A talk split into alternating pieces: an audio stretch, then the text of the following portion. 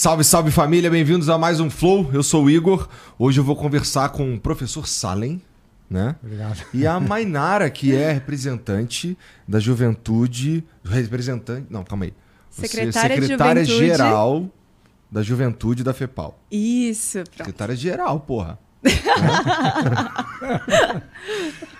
obrigado por virem, obrigado, pelo você, tempo de vocês. Obrigado você. É, vamos falar bastante sobre o que está acontecendo nesse momento lá na, na Palestina, na Israel, o que está que que tá rolando nesse conflito do ponto de vista, sei lá, dos- do mais próximo dos palestinos que eu consegui chegar.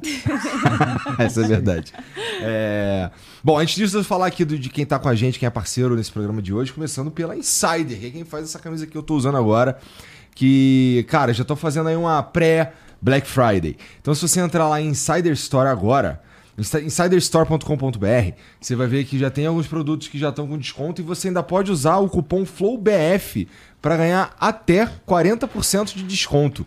Então, no- que já é aplicado no teu carrinho. Então, vamos lá, se tem- uma peça que te interessa, que já tá com desconto porque tá chegando na Black Friday ou alguma coisa assim, e você ainda coloca o, o- o cupom FLOWBF e ganha até 40% de desconto em cima do que já tava com desconto. É o que eu tô tentando dizer para vocês aqui. E você vai encontrar é, vários tipos de roupas lá, assim. Não é só essa camisa aqui que eu uso, que inclusive é sensacional, que vocês vão ter a oportunidade de experimentar, inclusive. Opa. Ah, que chique! Obrigado, obrigado. Cara, tem umas roupas muito lindas na Insider.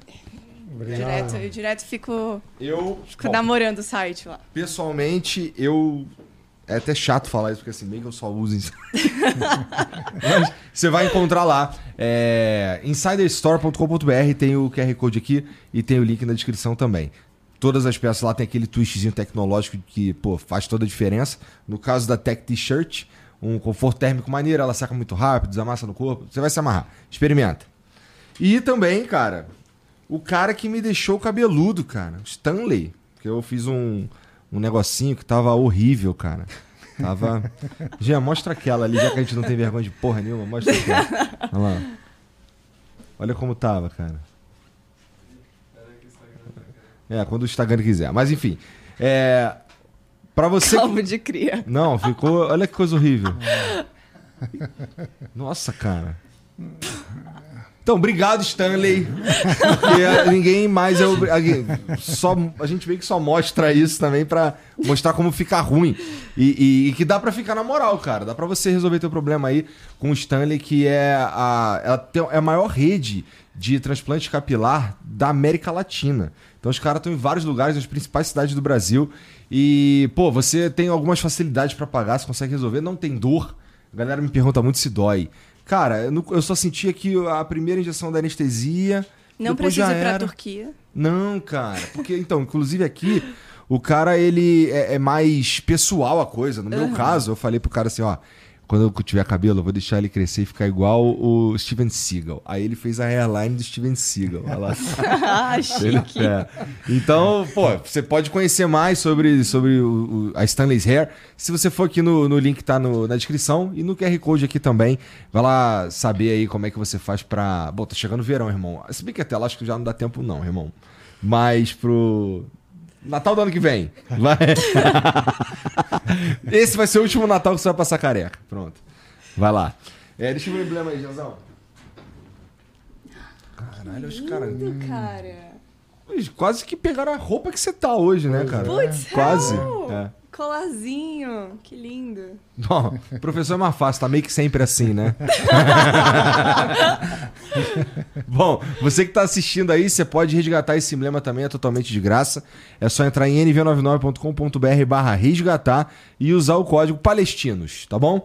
É, você tem 24 horas para fazer isso, depois a gente para de, de emitir, só vai ter acesso quem resgatou dentro desse período. Se quiser mandar mensagem pra gente, nv99.com.br barra flows, pode mandar áudio, texto ou vídeo. Se estiver assistindo no YouTube, tem aí no, nos comentários da live aí fixado já, só pra você clicar e ir direto, demorou? É isso. Cara, é, a última. a- a- assim, eu lembro que eu tava. Eu, eu tava, putz. Tranquilão em casa e de repente a notícia de que tá rolando um ataque lá em Israel. Foi meio. Isso foi num sábado, não foi? Foi, Foi dia no 7 sábado. de outubro. Pois é.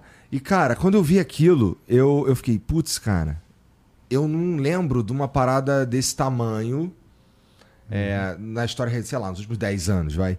Não teve, não, não, não teve uma parada assim. E, cara, e aí começaram, começou, começou-se a falar disso, né? A gente falou disso aqui pra caramba também. E. Mas eu percebi também que eu tava ouvindo pra caramba, eu tava ouvindo bastante o lado do, do cara que é judeu, do cara que é sionista, né? E, pô, e, e como é que foi para vocês receber essa. ver isso que estava rolando, é, um ataque do Hamas no território de Israel? Uhum, uhum. O, que, o que isso significa na cabeça de vocês assim, no primeiro momento? Eu. Eu, eu sou diretora da Uni, diretora de políticas educacionais da Uni. E eu estava aqui em São Paulo, estava voltando de busão, e aí deu umas 5 horas da manhã, minha prima me liga e me manda várias mensagens, falando, cara, não sei o que está acontecendo, o que está rolando, que loucura, e aí me manda as notícias. E pra gente foi, assim, algo muito impactante, porque ninguém esperava por isso, realmente é, é algo muito inesperado, porque você para para pensar que, cara, Israel é o segundo país que proporcionalmente mais investe em armamento. Então, eles têm uma tecnologia que é o Iron Dome, que é né, uma tecnologia para travar bomba e etc. Por que, que isso rolou, sabe? Pô. Não é meio suicida essa então, parada? Tipo, é uma parada né? maluca. E a gente ficou. E, e, e, você fica meio desesperado no começo, assim. Acho que até agora a gente está desesperado. Porque você sabe que a reação vai ser terrível. Sempre é. Sempre é. Então, é, qualquer coisa mínima que aconteça, o exército invade as cidades palestinas, trava, bloqueia, prende pessoas. Então a gente falou, cara, um negócio dessa magnitude, acabou. A gente vai morrer, todo mundo morrer, ninguém sabe o que vai acontecer, como que vai ser o dia de amanhã. Então foi desesperador para todo mundo. Para todo mundo. Porque se a gente já estava vivendo numa escalada de violência, Segundo a ONU, 2022 foi o, o ano mais sangrento para os palestinos. Então a gente já estava vendo uma escalada de violência. E agora a gente ficou assim, cara, agora eles têm, assim, uhum. a força, um o, pretexto para poder atacar mais. O poder de é. resposta deles pode ser. Então eu, assim, eu faço uma leitura porque eu, claro, eu não acompanho isso como palestino, né? Mas acompanho como Sim, por um lado como professor, mas sobretudo como um analista do Oriente Médio. Tá. E, e eu acompanho muito, digamos, a visão de mundo do, do pessoal que se autodenomina, digamos, a resistência a Israel e por trás de Israel ao projeto americano. Uhum. Então, assim, a minha leitura do ataque, logo que eu fiquei sabendo, é que era algo de extraordinária magnitude, sabe? Os próprios israelenses estão, estão reconhecendo que isso, algo assim nunca aconteceu com eles desde que se fez o Estado, desde que se fundou tá. o Estado. Então, eu acho que uma parte da reação é, extremamente violenta é também uma reação de quem está um pouco perdido e sob o choque de ter tomado um golpe tão duro. Né? E eu estou dizendo, assim, é claro que a gente aqui, o pessoal fala muito do choque, digamos, das vítimas civis, né? Porque mas o real choque que Israel tomou foi a derrocada das suas forças militares diante desse ataque do Hamas, né? Porque eles atacaram 25 instalações militares que, em princípio, tinham 15 mil militares presentes ali de prontidão, né? É, e foram é, assim muito claramente derrotados. Então isso mostra um quê de fragilidade, né, do preparo, digamos, de Israel para enfrentar uma guerra diferente daquela que eles viveram, daquelas que eles viveram até agora, e mostra um nível de preparo do Hamas e dos demais grupos, né, é, que o Hamas hoje faz parte de uma espécie de coligação, digamos, de uma aliança de grupos de resistência, né? É, em que o mais forte deles, o mais bem preparado deles, é o Hezbollah do Líbano. Tá. Então, quando os israelenses imaginavam que talvez alguém penetrasse no território deles e conquistasse instalações e tal, que esse alguém seria o Hezbollah, nunca o Hamas. Não apostaram, é, não estavam prestando muita atenção na faixa não, de Gaza. E não estavam apostando que o Hamas seria capaz disso, né? E tem, tem até Então, umas é, teorias... essa- esse é um aspecto que eu acho que é muito duro, porque pode mudar todo o equilíbrio de forças na região. Desculpa, mas não. Não, fique tranquilo. É- é- é- tem até umas teorias da conspiração que rolam, que a gente não sabe até que ponto isso pode ser verdade ou não. Ah, De que é, talvez as pessoas, o- o- a inteligência sabia o que estava acontecendo e deixou acontecer. o, o Mossad está dizendo. Exato. Porque, pensa, Igor, a gente está falando de um país que tem uma inteligência militar que espionou o Macron. Tá. que é uma das. A França é uma das maiores potências. A gente não tá falando de uma galera que é iniciante. Mas se, se- será. Assim, eu entendo. É, é uma possibilidade, mas. Eu acho que talvez vá um pouquinho meio no que ele falou, que, putz, cara, o Hamas.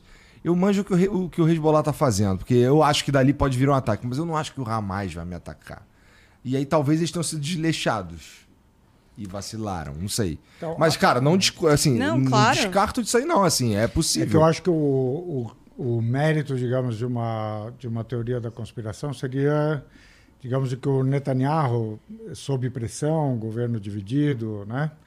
E querendo ficar no governo o máximo Aham. possível, porque quando ele sair, ele vai para a cadeia, muito provavelmente. Que ele, né, talvez tivesse deixado acontecer para ter uma guerra nas mãos e ter. Isso é uma. Assim, eu acho que é uma Entendi. Nossa. possibilidade, mas. é, de todo modo, seria péssimo, sabe? Que Pior seja- ainda. Exato, que seja é- a conspiração ou que sim. seja o mero despreparo, ou assim, a, a crença de que o Hamas não daria. Houve algumas assim operações de contra-inteligência, digamos, né, em Ah. que o Hamas deu a entender que estava numa situação muito muito fragilizada dentro da faixa, que ele estava en- enfrentando manifestações, né, de, de- da população e tal. Pois é, isso é uma outra parada. É, O que, que a e- população achou, será? Desse... Não, assim, o, é que a, assim, a minha a, a maneira é mais próxima, digamos, da população palestina, mas é, o desespero de Gaza, o desespero das pessoas que moram em Gaza é tal, sabe, que eles praticamente não têm alternativa senão seguir em diante. Assim, eles estão tão, tão eh, presos, né, tão isolados do mundo que eles precisam de alguma coisa, sabe? Então, quando acontece a operação, eles de fato comemoram, eles acham que é uma vitória. E hoje, pelo que eu vejo de testemunhos de gente em Gaza, gente que está perdendo os filhos, os pais, as... a tragédia é sem, sem equivalente. Eu vi sabe? que muitas crianças morreram também. Muito, é 40% dos mortos são crianças, eh, se somar as mulheres são 70%. Mas também Gaza, se eu não me engano, tem uma população muito jovem também, né? Eu Muito, acho que pra, muito, é, muito. é, eu acho que pra gente falar sobre Gaza, a gente tem que falar o que que é Gaza, né, primeiro. Porque Gaza, em primeiro lugar, já é um campo de refugiados. Os refugiados de 1948, da Nakba, quando mais de 800 mil palestinos foram expulsos de suas terras, parte vão para Gaza. Então, Gaza já é um campo de refugiado. E em 2007, Gaza é cercada pelo exército israelense num sistema de que nada entra, nada sai, sem fiscalização. Então, ninguém entra, ninguém sai sem fiscalização, comida não entra, comida não sai sem fiscalização, enfim. O abastecimento de luz, é, desde 2007, é de 4 horas diárias. 4 horas por dia. O abastecimento de água é extremamente precário, porque 96% das fontes de água da região são impróprias para consumo. 47% da população de Gaza tem até 17 anos, então olha a expectativa de vida dessa população. Terrível. E tem um outro ponto também, que é cerca de 50% das crianças de Gaza sofrem de desnutrição. Então a gente está falando de uma população que é 2,2 milhões de pessoas vivendo numa faixa de 41 de largura, de 41 quilômetros de largura por 10, de 41 quilômetros de extensão por 10 de largura. Segundo a ONU, é uma das regiões mais densamente habitadas do mundo. Segundo a própria ONU também, é a maior prisão a céu aberto do mundo. É- é- é- são dessas pessoas que a gente está falando. Então, é, já é uma, uma, uma calamidade por si só. Já é um, um ambiente infernal por si só. aí o, o, desespero, o impacto psicológico né, sobre, as, sobre as pessoas que vivem ali, sobre o jovem, falta de perspectiva. 80% da população depende de alguma ajuda da Agência é. das Nações Unidas tá para os refugiados palestinos. É, então, assim, é um, é um desespero realmente muito profundo, né? Essa vivência. É, e é, ela está falando do controle, tem coisas que são meio diabólicas, assim, porque o controle israelense incluía um cálculo sobre o mínimo de calorias que cada pessoa deve, sabe, consumir por dia, e eles limitavam a entrada de comida a esse mínimo, sabe, de calorias. É, então, realmente é, um, é uma operação muito, muito... Tem um argumento para fazer isso, assim, de maneira tão severa? A realidade é, assim, o, é, o Hamas, né, que se formou nos uhum. anos 80, final dos anos 80, ele foi formado, inclusive, com alguma colaboração israelense para poder fazer frente ao LP, tá. que era, na época, o, o principal adversário quando a OLP fez o acordo de Oslo e passou a né, é, fazer a acreditar que o acordo daria em um estado, né, e que uhum. Israel cumpriria isso, a, o Hamas e outros grupos de resistência se mantiveram na ideia de que não tinha acordo com Israel, né? É, só que mas, dois... mas assim, por quê? Porque eles, eles não queriam que o Estado de Israel fosse ali simplesmente. Eles não. Bom, primeiro, eles têm uma posição de princípio, né, de que o Estado de Israel não, não deveria se constituir ali. Tá. Aqui há um, sempre um, uma questão, né? O problema não é estritamente com o judaísmo ou com os judeus, é com a figura do Estado de Israel. E eles não acreditavam que os israelenses e os americanos cumpririam as promessas, como de fato não cumpriram. Em 2005, eles ganharam a eleição geral palestina. Uhum e formaram um governo, digamos, de coalizão com a autoridade palestina. Mas conseguiram governar menos de dois anos, porque os Estados Unidos forçaram uma espécie de golpe de Estado e houve quase que uma guerra civil entre eles e o Hamas ficou isolado em Gaza. Né? Ele, digamos, dominava em Gaza e na Cisjordânia eh, ficou a autoridade palestina. Então, o fato da resistência estar em Gaza e ela ser muito populosa, né, muito concentrada, os israelenses disseram: Ó, oh, vamos sair, não vamos, não vamos dominar isso daqui diretamente, mas vamos controlar todo o entorno, o mar, o ar. Quer dizer, transformaram numa prisão, né? É, e esse é o regime que vige desde 2008, esse, esse isolamento absoluto, né? É, que traz esse desespero. Assim, o desespero do pessoal da, da Cisjordânia é grande também, mas ele não é o de uma prisão a céu aberto, mas é. ele é grande também porque é o é o desespero de um apartheid, né? Uhum. Assim, então é, há vários aspectos do desespero palestino, sabe? É que Gaza é o ponto mais é um, é, é um é sofrimento o, muito, é, muito agudo, né? É.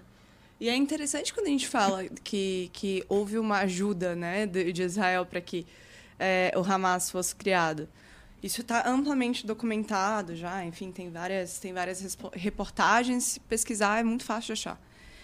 Mas qual a explicação tática disso? É, a OLP, que era liderada pelo Yasser Arafat, era um grupo que tinha uma proposição de sentar para conversar. E você concorda que esse é um, esse é um inimigo muito ruim para se ter? Como assim? Assim, é, Cara, de fato, é, é, é péssimo, é, porque... Não gostaria que fosse meu inimigo. É, é um inimigo muito ruim de se ter, porque o cara senta para conversar, como é que você vai olhar na cara dele e falar, você é um terrorista? Não existe isso. É muito melhor você ter um inimigo que te ataque, para que você fale, agora eu vou me defender, do que um inimigo que senta para conversar e para acordar as coisas. Então foi necessário uma articulação de uma uma, uma cisão. Mas a paz também só é possível se a gente conseguir conversar. Exatamente. Né? Exatamente. Ainda que a gente seja inimigo, de certa forma. Exatamente. Então, é, é, sob, sob esse aspecto, a gente pode questionar, então, qual era a real intenção. Então, Se a então. intenção é criar um inimigo perfeito ou negociar uma paz. Mas é, eu já. E aí, ó. Eu vou falando aqui umas paradas que eu já ouvi na minha vida Sim. e vocês vão me falando que qual, como é que é o ponto de vista de vocês, tá bom? Tá. É, eu já ouvi é, de, em alguns lugares, na verdade, que Israel tenta desenrolar essa paz aí faz tempo e os caras que não aceita. Eu acho assim que hoje, hoje ninguém sério, entendeu? Hum. Que acompanha o assunto acredita nisso. assim. É? Eu te digo com toda tranquilidade. Porque É. as propostas são absurdas? É porque. Não, porque na verdade assim está muito claro desde o começo que esse processo, porque assim eles conseguiram trazer o ALP para o acordo e tal, mas acabaram não entregando nada do que tinham prometido no acordo, Sim. né? Entendi. É, de fato, assim, eles têm essa coisa de ah, temos um inimigo como Hamas e tal, com quem não dá para negociar, ou seja, eles dizem não temos parceiro na paz, né? Mas o processo Tem de a autoridade fundo, palestina, de certa forma, mas não. é, a assim, autoridade é o, é a OLP, né, que virou a autoridade. É que a OLP é uma organização fora, a autoridade palestina é o que se formou com o Acordo de Oslo, né? Mas é, a realidade no terreno, sabe, é de que Israel vai aumentando seus assentamentos, vai tomando cada vez mais terra. E hoje eles já confessam isso, eles não têm a menor intenção de permitir a existência de um Estado palestino.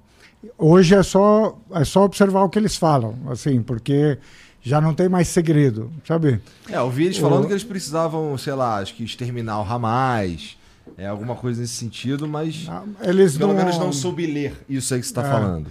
Não, assim, porque dá para dá para dá para ler, ó, assim, porque se você tem a intenção da paz e a intenção de digamos conviver em paz com o Estado palestino, sabe? Qual é a razão produtivo qual- pra todo mundo isso daí, né? Eu fico pensando, fico É. pensando, isso que você falou do inimigo perfeito e tal.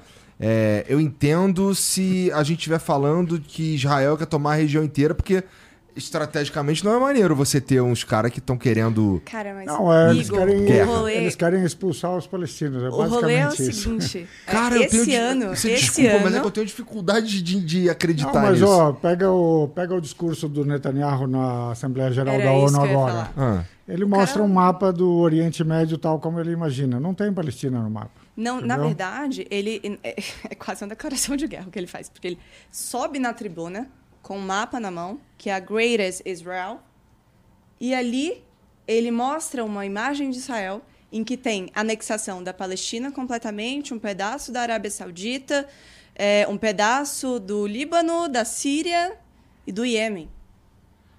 Então, imagina, tem o representante de um país subindo na tribuna da Assembleia Geral das Nações Unidas, mostrando uma imagem do que ele imagina que pode ser o país dele, e é basicamente ele anunciando: eu vou anexar você. Agora, Igor. Me, uma- me- me diga se isso é, razoável. Ah, não, não é, não é, não né? é razoável Agora, e. assim, eu acho que tem uma coisa que além do discurso, porque alguém poderia dizer, mas isso Ah. é só o Netanyahu, sabe? Tá. Assim, é o Netanyahu que é.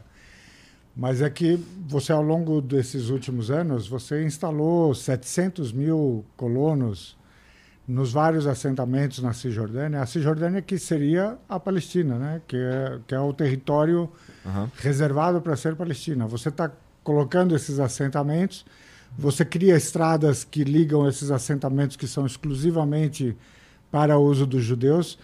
Você, na Cisjordânia, por exemplo, você tem um Dos israelenses, né? é, Tá. é, na Cisjordânia, você tem é, de 100 autorizações para a construção de uma casa na Cisjordânia, uma é para o palestino. Isso é no território que seria a Palestina, hein? 99 são para judeus. Ou seja, você está querendo colonizar esse território com cidadãos israelenses ou com colonos que vêm do resto do mundo, e você está é, praticamente proibindo o palestino de morar na sua própria terra, que seria o seu Estado. Então, ainda que você dissesse, olha, isso é o discurso e tal, mas a prática está te mostrando que esse discurso é muito real. Isso é o que está acontecendo na realidade, sabe? Tá. E hoje não há mais segredo. A Ninguém- Human Rights como é que Watch. os caras comunicam esse tipo de coisa? Por exemplo, os caras da Cisjordânia precisam comunicar isso também, né? Então, eles tentam, por exemplo, ó, Human Rights Watch, Ah. Anistia Internacional, B'Tselem, que é uma ONG de direitos humanos israelense. Todos eles estão dizendo já há anos, né? agora finalmente disseram que é um regime de apartheid, É interessante. que tem limpeza étnica, que tem expulsão, sabe? Mas a gente não ouve aqui no Ocidente. É Esse é o problema, a gente não está ouvindo. entendeu? acrescentar nesse ponto que o primeiro estudo que cria as bases para falar que existe um estado de apartheid na Palestina. É, o que, que vocês querem dizer com apartheid na, lá? O primeiro estudo que cria as bases para falar que existe um estado de apartheid na Palestina é o estudo do Comitê de Direitos Humanos da ONU, que é liderado pelo Richard Falk, que é um dos principais juristas que nós temos vivos hoje na contemporaneidade. Então, esse comitê, ele não vem de, esse esse relatório ele não vem de qualquer lugar. Ele vem da, do Comitê de Direitos Humanos da ONU. Para um segundo, eh, eh, para uma segunda análise, é muito interessante notar que o relatório foi publicado, dez minutos depois ele foi retirado do site. Então, mas o relatório existe, a gente tem acesso a ele em alguns lugares da internet. Depois desse relatório do Richard Falk, vem a Human Rights Watch, falando com um relatório denso até de 192 páginas, falando sobre todas as, infra as infrações de direitos humanos contra o povo palestino, que incluem é, proibição de andar nas mesmas estradas, checkpoints, Dentro é, do território de Israel. Dentro do território de Israel. Não, dentro do território da Palestina. Va não, vamos chegar no território. Calma essa, aí. Essa, essa... Você entendeu? que essa, essa questão do território é bem interessante. É... Dentro do território que os caras estão chamando de Israel nesse momento.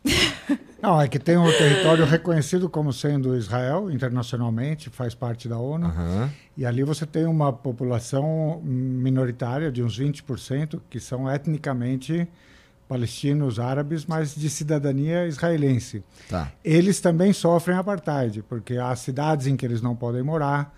Há, Nós, todos é, os caras que vieram aqui negaram isso veementemente. Então, mas é, é, eu sei que eu sei que Não, são... eu tô aqui para ouvir o teu ponto. Deixa, posso continuar aqui a é, demonstração claro, claro. dos relatórios?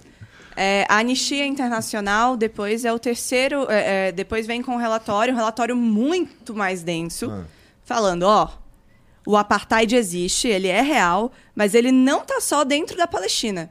Ele está dentro de Israel, porque tem leis segregacionistas, então é o apartheid institucionalizado. Hum.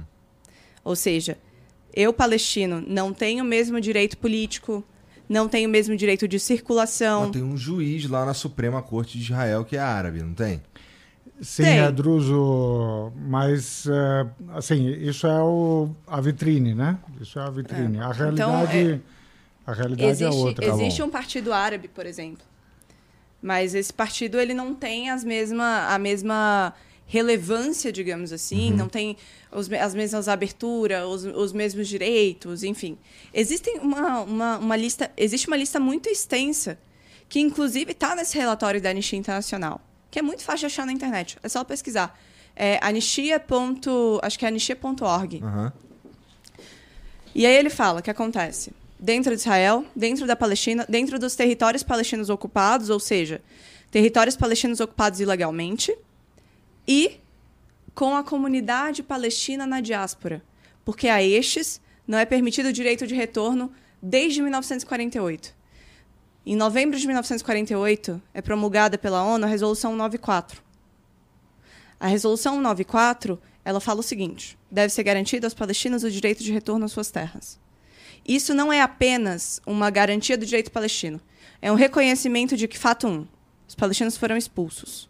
2, está errado. 3, a Resolução 181 da ONU, que é a que cria as condições para que as coisas sejam colocadas, para que Israel exista, né? É, é, a recomendação de partilha é descumprida. Porque isso não era uma determinação da resolução. Então. Tá, a gente está falando da, da expansão territorial de Israel depois da guerra. Isso. Mas não, hoje, não. É, hoje o regime, por exemplo, sim, te dá um exemplo de como se você é palestino em Israel, ou seja, ah. você é etnicamente palestino, tá. árabe, mas você é cidadão israelense. Se você, por exemplo, vai se casar com uma palestina da Cisjordânia, você pode sair de Israel e morar com ela, mas ela não pode vir morar com você em Israel, certo? Se você é palestino e mora em Jerusalém e você mora na Cisjordânia, você não pode entrar em Jerusalém a não ser com permissões especiais para datas específicas, certo? Então o palestino de Jerusalém não pode circular, o de, da Cisjordânia não pode circular. O de Israel, propriamente dito, ele não pode ter reunião familiar se ele tiver uma família palestina que é, sabe, que enquanto que o judeu, qualquer judeu no mundo inteiro, sabe, tem garantido o direito de morar em Israel a hora que quiser. Então, assim, é, tem diferenças no acesso à água, no acesso à saúde, no acesso à Sim. educação, em todos os lugares, sabe? Sim, cada um com o seu quadro específico, né? Mas, é, mas esse quadro é, é, muito claro. O que a gente. É, isso devia ser fácil de verificar Sim. mesmo. Né? Não, mas é, isso é fácil. O problema é que a gente não tem acesso a isso. Por exemplo, ela disse o relatório foi tirado da ONU por pressão política do Guterres, certo? O secretário-geral da ONU. Ontem o Guterres resolveu falar um pouco de verdade. A Israel já está pedindo a cabeça dele. E amanhã, os, quando ele for para a reeleição, se ele for para a reeleição, ele, ele vai perder porque os Estados Unidos vão realmente entregar a cabeça dele. É, então, assim, mesmo a Anistia Internacional e Human Rights Watch, a pergunta é por que demoraram tanto, entendeu, para chegar a essa conclusão. O especialista em apartheid, Carol Mandela, ele dizia a situação dos palestinos é muito pior do que a que nós vivemos na África do Sul. Cabe destacar também que a própria África do Sul já falou na Assembleia da, das Nações Unidas sobre isso. Então, ora, é um país que viveu um apartheid falando que existe um apartheid na Palestina. Essa, é, essa é, porque questão... todas as vezes que eu conversei com os caras, é, eles falaram assim, cara, mas o povo, o povo, vamos lá, árabe, é, tá muito bem, ele tá, ele permeia a sociedade israelense. Foi claro, o, alguém tem que falaram. cozinhar e limpar o banheiro. Alguém tem que fazer isso, né? É isso. Os, agora, vamos lá. Se a, gente, ele, a gente não consegue encontrar com facilidade um médico árabe. É isso que estão dizendo? Não, não. Eu acho que, por exemplo, em Israel, certo? Você tem uma, você tem uma situação de maior integração, só que como cidadãos de segunda classe. Isso é muito claro. Tá. Você sabe, e como é que você sabe disso com certeza? Vai, há alguns anos eles aprovaram uma lei é, da, da nação judaica, né, da identidade nacional, ah. que diz que basicamente todo cidadão deve prestar juramento de lealdade ao caráter judaico do Estado de Israel, sabe? Ou seja, é, o Netanyahu tem uma fala dele dizendo eles podem viver aqui entre nós, mas este país é nosso certo? Quer dizer, isso Israel. A, a Cisjordânia, diferente de Gaza, né? Porque a ah. Cisjordânia é atualmente ocupada. Então ali você tem um sistema que é de um governo, de uma ocupação militar, que tem um regime de apartheid é, mais claramente posto, porque é isso, o cara não tem acesso às estradas, às mesmas estradas, ele não tem acesso às mesmas escolas, ele não tem acesso à água, ele não tem, ele fica cercado por muros, enquanto que os colonos israelenses têm total liberdade. E nisso eles vão ocupando cada vez maior espaço e, e tendendo a expulsar os palestinos. Em Gaza, pior ainda, porque é a situação da prisão a céu aberto, né? que sofre um castigo permanente. Esses caras que estão em Gaza, eles não conseguem escapar para o Egito? Então, esse, hoje, hoje o plano do Netanyahu, se ele conseguir ir adiante, porque a gente pode falar da questão militar, Vamos de como está a batalha, mas o Netanyahu hoje, o projeto dele é justamente esse, expulsar o pessoal de Gaza para o Egito. Essa é a ideia. E o Egito está dizendo, não, sabe, não vou receber 2 milhões de refugiados. E o medo é que se ele conseguir expulsar Gaza para o Egito, Logo em seguida, ele vai querer expulsar a Cisjordânia para a Jordânia, sabe? E aí formar o mapa que ele mostrou lá na ONU, da Grande Israel, do Grande Israel, entendeu? É, é, é, quando a gente fala sobre essa questão dos direitos, eu vou contar uma história pessoal. Vai. No quintal da minha casa, na Palestina, tem um kibbutz. Então, é um morro, e aí quando você olha para baixo, tem é, um, um prédio onde moram é, colonos israelenses. Já eu explico essa questão dos colonos. Por que, que a gente chama de colono? Qual é o ponto? A minha família está ali na Palestina há pelo menos uns 400 anos. A nossa casa é uma casa de pedra, é muito antiga. E durante todos esses anos, até 68, minha família viveu do cultivo de azeitona. Então a gente sempre plantou azeitona. Inclusive agora é um desespero muito grande, porque corre o risco da gente não conseguir colher a azeitona e aí minha família passa fome lá. Tá uma situação complicada. Esse, esse, esse prédio que está lá, ele era. Aquele território era da minha família. Hoje a gente não pode entrar lá.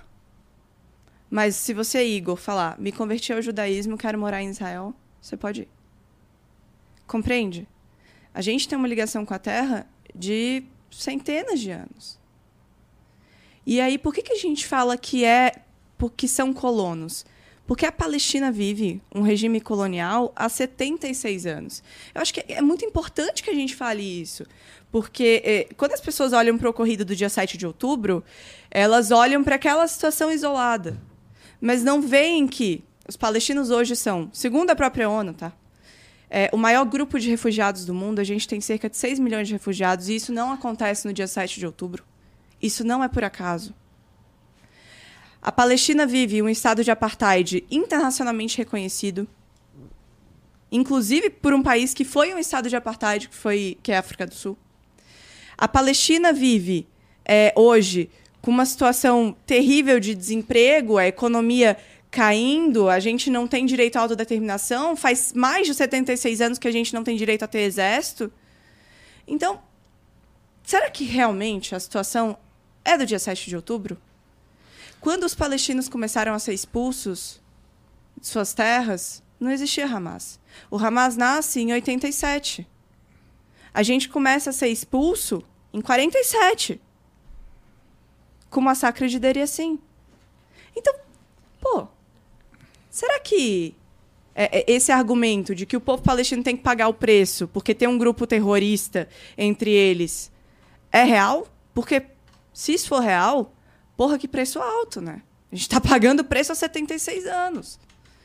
E aí, enfim, é, é, essa a situação do povo palestino no momento, sabe? Sim, eu acho que tem que tem que ter uma coisa quase que como um mantra, sabe? Que porque a gente é, assim, eu, eu, eu até mencionei aqui pro pessoal, eu, eu tenho uma newsletter, né, numa plataforma que chama Substack, eu chamei ah. de cegueira seletiva. Ah. É, e por que, que eu me refiro à cegueira seletiva? Porque tem, tem dramas que a gente não vê e tem os dramas que, por alguma razão, a gente vê, sabe?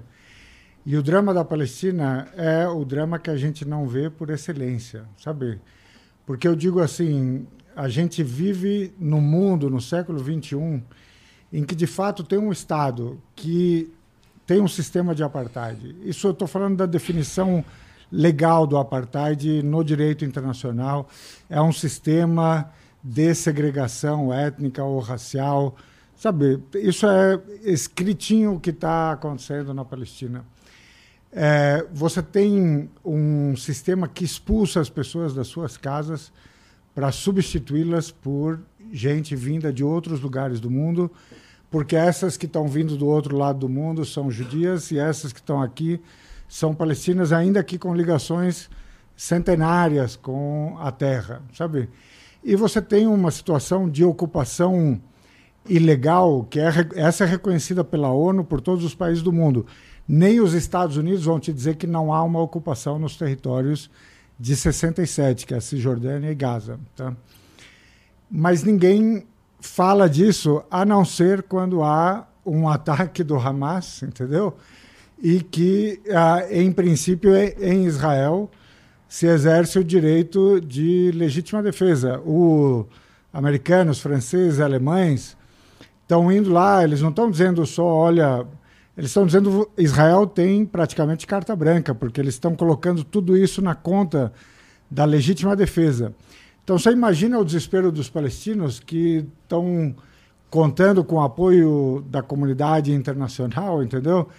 Para acabar com o apartheid, para acabar com a ocupação, para acabar com a limpeza étnica, quando eles veem que, opa, o pessoal vem para apoiar Israel para dizer, ó, pode bombardear o hospital, pode continuar a expulsar o pessoal, porque nós, vocês estão dentro do seu direito de autodefesa. Esse, eh, você imagina o drama de você viver uma tragédia dessa e não ser visto, sabe, pelo mundo? Claro que você é visto pelo mundo, as pessoas estão saindo aos milhares em Londres, em Berlim, em Paris, as ruas, né, para apoiar a Palestina, para dizer que tem que acabar o drama da Palestina. Mas os governos não estão vendo, sabe? Os governos, uhum. ou pelo menos, não estão mostrando que estão vendo. Né? Lá, lá em Gaza, é, que vocês estão chamando de prisão a céu aberto, uhum. a, existem limitações que impedem de se tornar um, um Estado decente. O Estado que o direito internacional prevê uhum. para a Palestina desde 67 é, Cisjordânia e Gaza. Juntando esses dois, seria o Estado da Palestina. Tá, tá. Ele é um Estado que é reconhecido por 140 estados no mundo, inclusive o Brasil. O Brasil reconheceu. Sim, mas é que lá, lá, em Gaza tem uma série de dificuldades que impede a população é, o acesso têm... à energia exato, elétrica, por é, exemplo. É, exato. Eles, então, tudo é controlado falando. por Israel. Tudo é controlado então, por Israel. E, e é controlado. E, e esse controle é, não é um, é um. Vamos lá. É uma imposição de Israel é, fechado as fronteiras, é tudo. Só entra e só sai o que Israel permitir. É, eu entendi. É, eu entendi tua pergunta. Eu ouvi numa rádio esses dias que ah. o Hamas proibia as pessoas de saírem da, de Gaza. Uhum. E aí eu fiquei, cara, como assim? Porque Gaza foi cercada por Israel. Gaza, Gaza é controlada a entrada e a saída por Israel. Inclusive, uma coisa muito interessante de ser dita naqueles primeiros meses da pandemia, todo mundo queria ficar em casa, certo? Uhum. Inclusive o soldado do posto de fiscalização de Gaza. Isso significa que não entrava comida em Gaza. E as pessoas começaram não a morrer de Covid, começaram a morrer de fome. Não entrava comida. A comida que vem de onde? A comida entra ali. Tem uma passagem que liga ao Estado de Israel Sim. e tem uma passagem que liga ao Egito. Tá. Então você tem um controle justamente, né? Inclusive contando as calorias de, do que entra de caminhões e tal, e do que entra de, de eh, material de construção e tal. Agora, a questão da saída, que é mais grave, hum. tem, um, tem um escritório eh, de assuntos humanitários da ONU que tem um escritório específico para os territórios palestinos. Sim, que é a Honora. E, é, e, é, esse escritório ele te dá uma, o número de pessoas que morrem por ano em Gaza, uhum.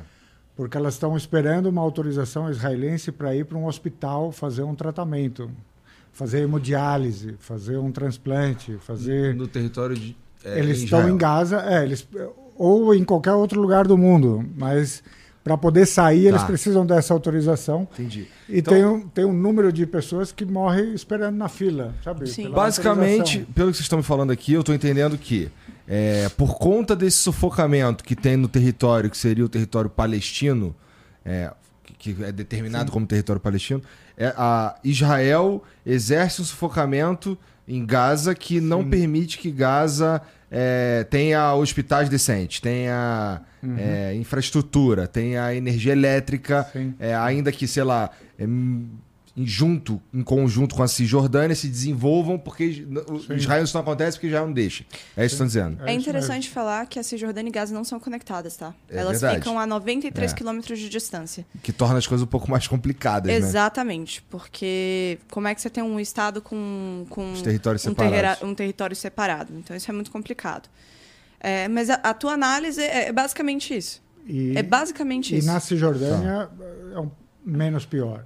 Entendeu? Tá. Mas, por que, é, que mas é, é, menos pior por uma questão política? Porque, porque não é lá... é tão fechado, não é tão fechado, mas é tá. ali que você tem aquele muro de separação Sim. que você vê na Cisjordânia. É o chamado muro do apartheid. É, você tem é, territórios que têm regimes diferentes por conta dos acordos de Oslo, né?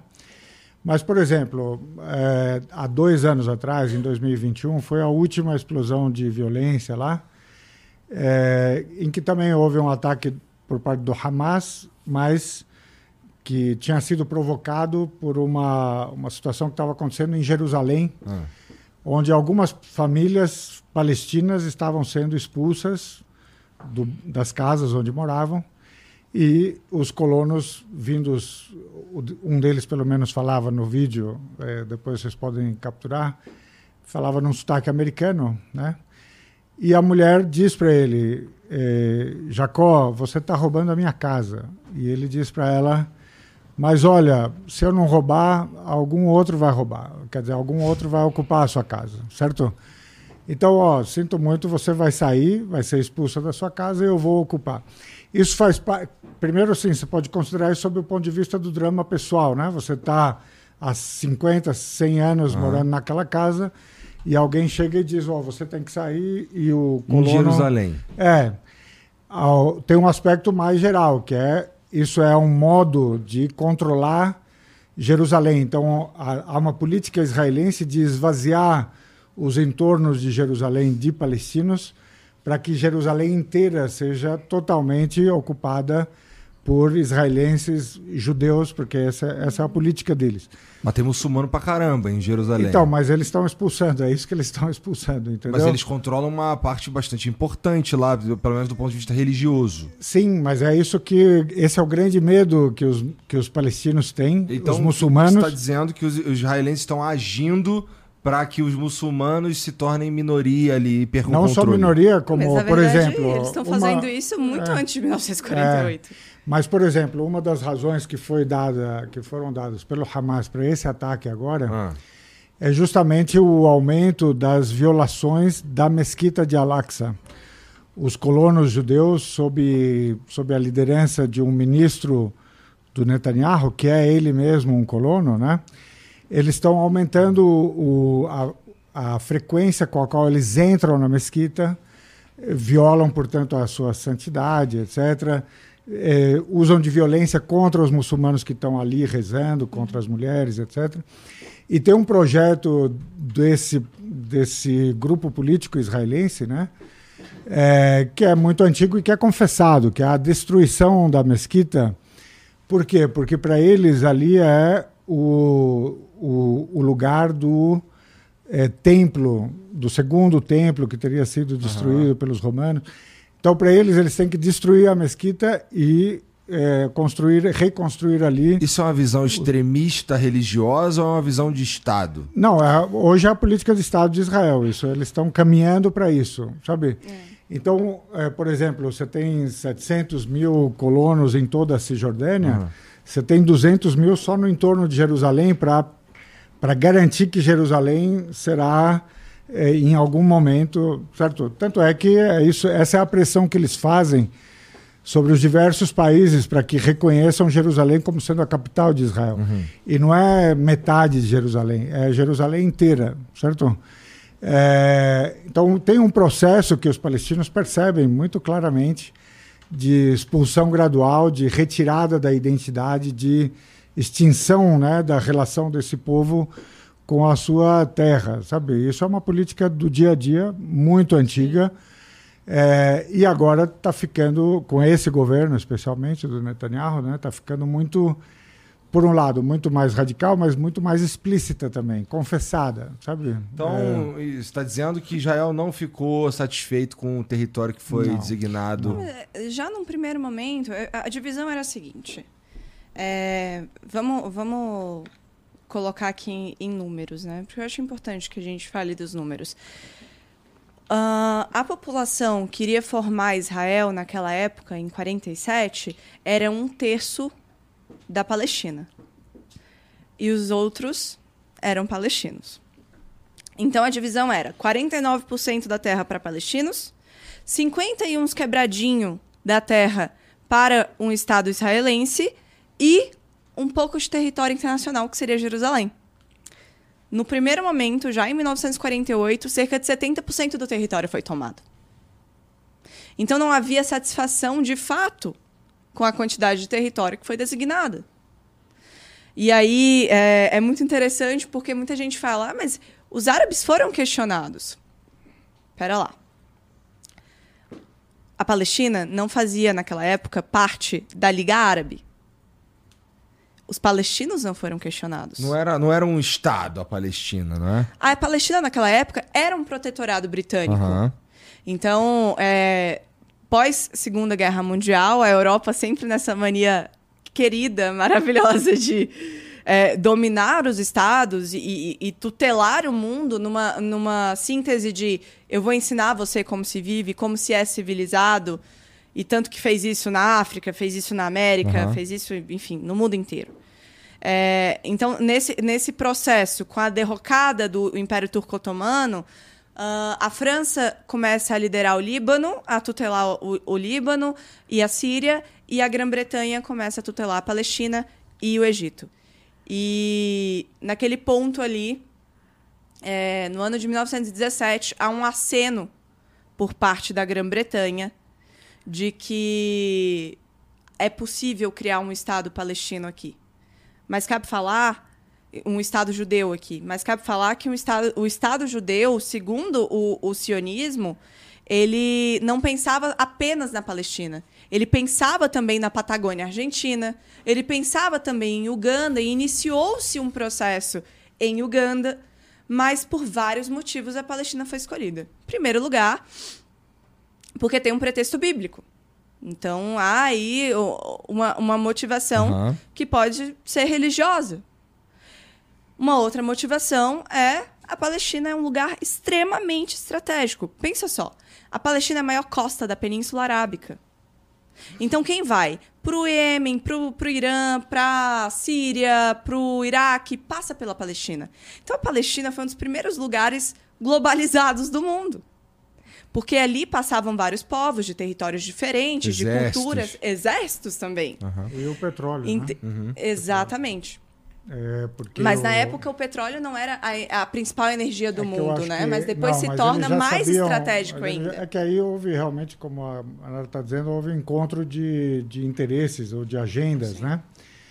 Então havia uma agenda imperialista, colonial, né? Colonial. Uhum. É, há uma disputa entre franceses e ingleses, né? E é interessante que essa disputa acontece exatamente no meio da Primeira Guerra Mundial. Quer dizer, antes mesmo de terminar a Primeira Guerra Mundial, eles já estavam distribuindo entre si os territórios da, do Império Otomano.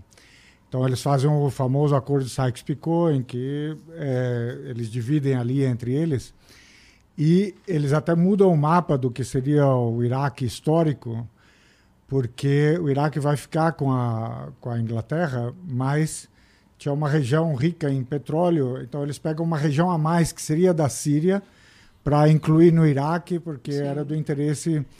Então isso é o comecinho da descoberta do potencial do petróleo como matriz energética. Tá. E, é, além disso, eles queriam um aliado num lugar tão estratégico do mundo, porque não só tem o petróleo, porque o petróleo não é só onde você descobre, mas é por onde ele vai passar para chegar na claro. Europa. Uhum. Né? Então, a costa da Palestina era o lugar preferencial para você fazer chegar os oleodutos para que ele seja embarcado em navios e depois levado para a Europa.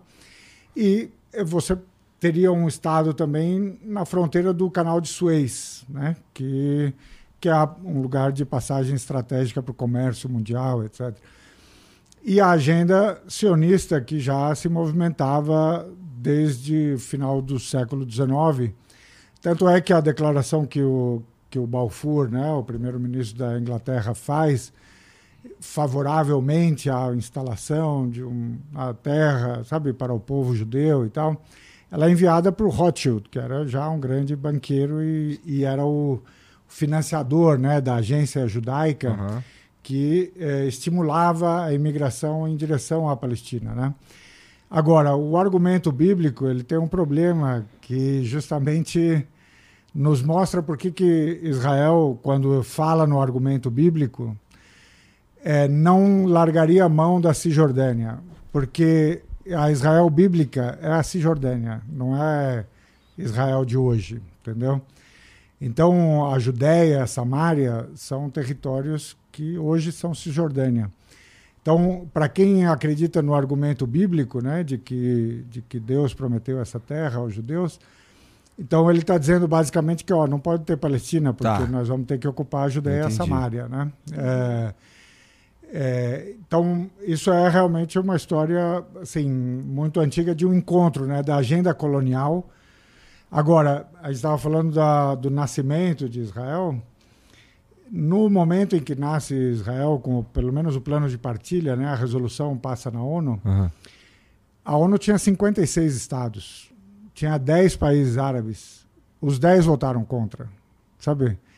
É que eles eram minoria diante do se você tivesse proposto a criação do Estado nos anos 60, ela já não passaria, porque aí você tinha 160 estados no mundo, eh, todos eles saídos da descolonização e perceberiam nisso um projeto colonial. Mas o que eu acho que é mais grave para quem percebe, digamos, a perspectiva de futuro é que era isso. Em 1917, o Balfour imagina um território para o povo judeu uhum. na Palestina. Ele não está nem dizendo um Estado. É, no mandato da Liga das Nações, que é quando acaba a Primeira Guerra Mundial, eles já sofisticam mais a fórmula e vem com favor um Estado para o povo judeu. Uhum. Há várias, várias negociações nesse, no entre guerras, até que se decide pelo plano de partilha em 47, que é quase meio a meio. Uhum. Quando acontece a Guerra de 67, a, a, o que Israel, digamos, conquista em 67. O que, que motivou essa guerra? Então, aqui temos que lembrar assim, a ideia dos mitos fundadores de Israel, que tem uma. É, a ideia de Israel é que eles viam que os países árabes se preparavam para um ataque maciço, etc. Então, eles agiram em, é, digamos, legítima defesa preventiva e tá. tal. E para os países árabes realmente foi trágico, foi, foi uma derrota trágica. E para os israelenses deixou para eles uma marca de invencibilidade que só agora eles estão sentindo que talvez esteja se perdendo, né? Uhum. Mas para eles deixou uma marca de uma grande invencibilidade do seu exército. Mas o que o mundo, digamos, a partir de 67 toma como consenso é que, olha, não vamos voltar para o meio a meio, tá? A Palestina será 25, 22% do território da Palestina histórica, ou seja, Cisjordânia e Gaza. Ou seja, está todo mundo dando que sabe, acabou, perdemos 22%. Tá? E é isso que os palestinos concordaram em Oslo, em 93.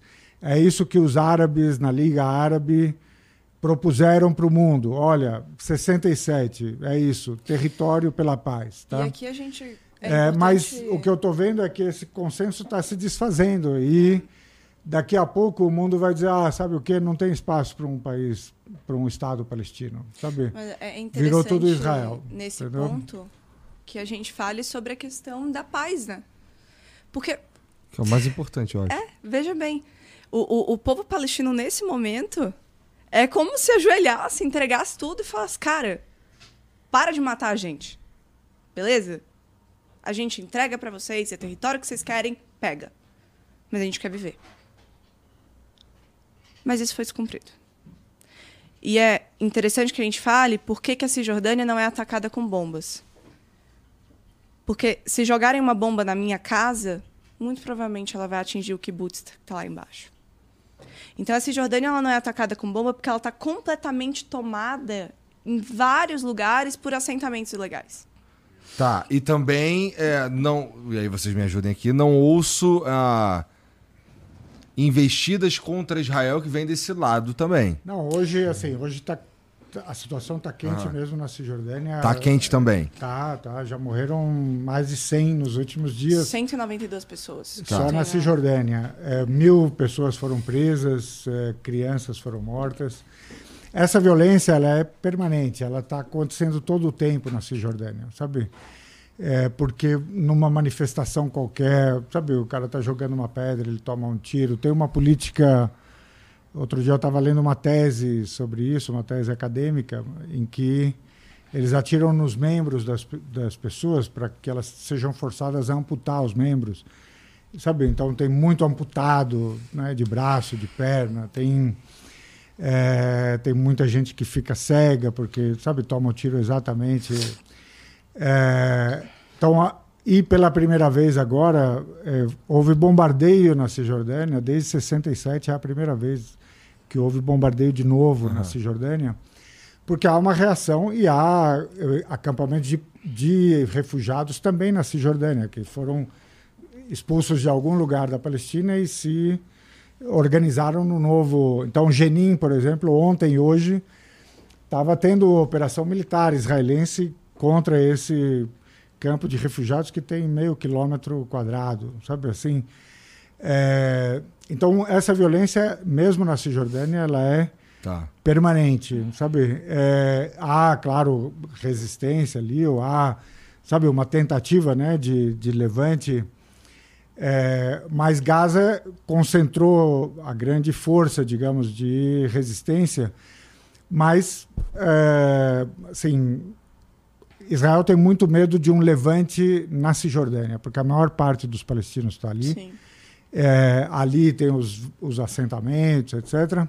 Então há um grande medo permanente de que os palestinos da Cisjordânia se levante numa nova intifada, né? É. Numa nova intifada. E, é. e, e, o que acontece nesse processo de escalada de violência é que a violência na Cisjordânia aumenta muito, né? Então, minha família, por exemplo, está na Cisjordânia nesse momento, a gente já perdeu um primo.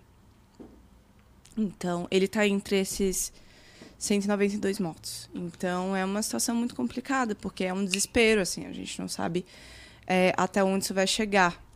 E a gente está falando do país que proporcional, do segundo país que proporcionalmente mais investe em armamento no mundo. E aí as pessoas falam sobre guerra. Cara, não existe guerra, porque quando você fala sobre a guerra, você pressupõe uma igualdade aí.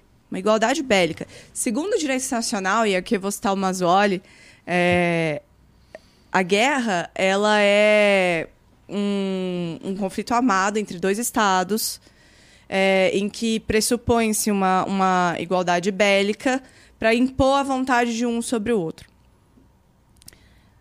Mas quantos países reconhecem a Palestina como Estado? 140 estados. Porque a Palestina não tem autodeterminação, um direito garantido na, Assembleia, na Carta da ONU. A Palestina não pode, não pode se autogovernar, não tem exército. Então, como chamar de guerra contra um povo que não tem exército? E aí, hoje, o, o, Lula faz uma declaração que dá muitas voltas nas cabeças de muitas pessoas. Que ele fala que não é uma guerra, é um genocídio. E aí a gente vê a quantidade de mortos nesse momento. São mais de 6 mil. Desses 6 mil, 40% são crianças. E como eu já falei, 50% sofre de desnutrição severa. Então, essas crianças sequer tiveram a chance de comer antes de morrerem.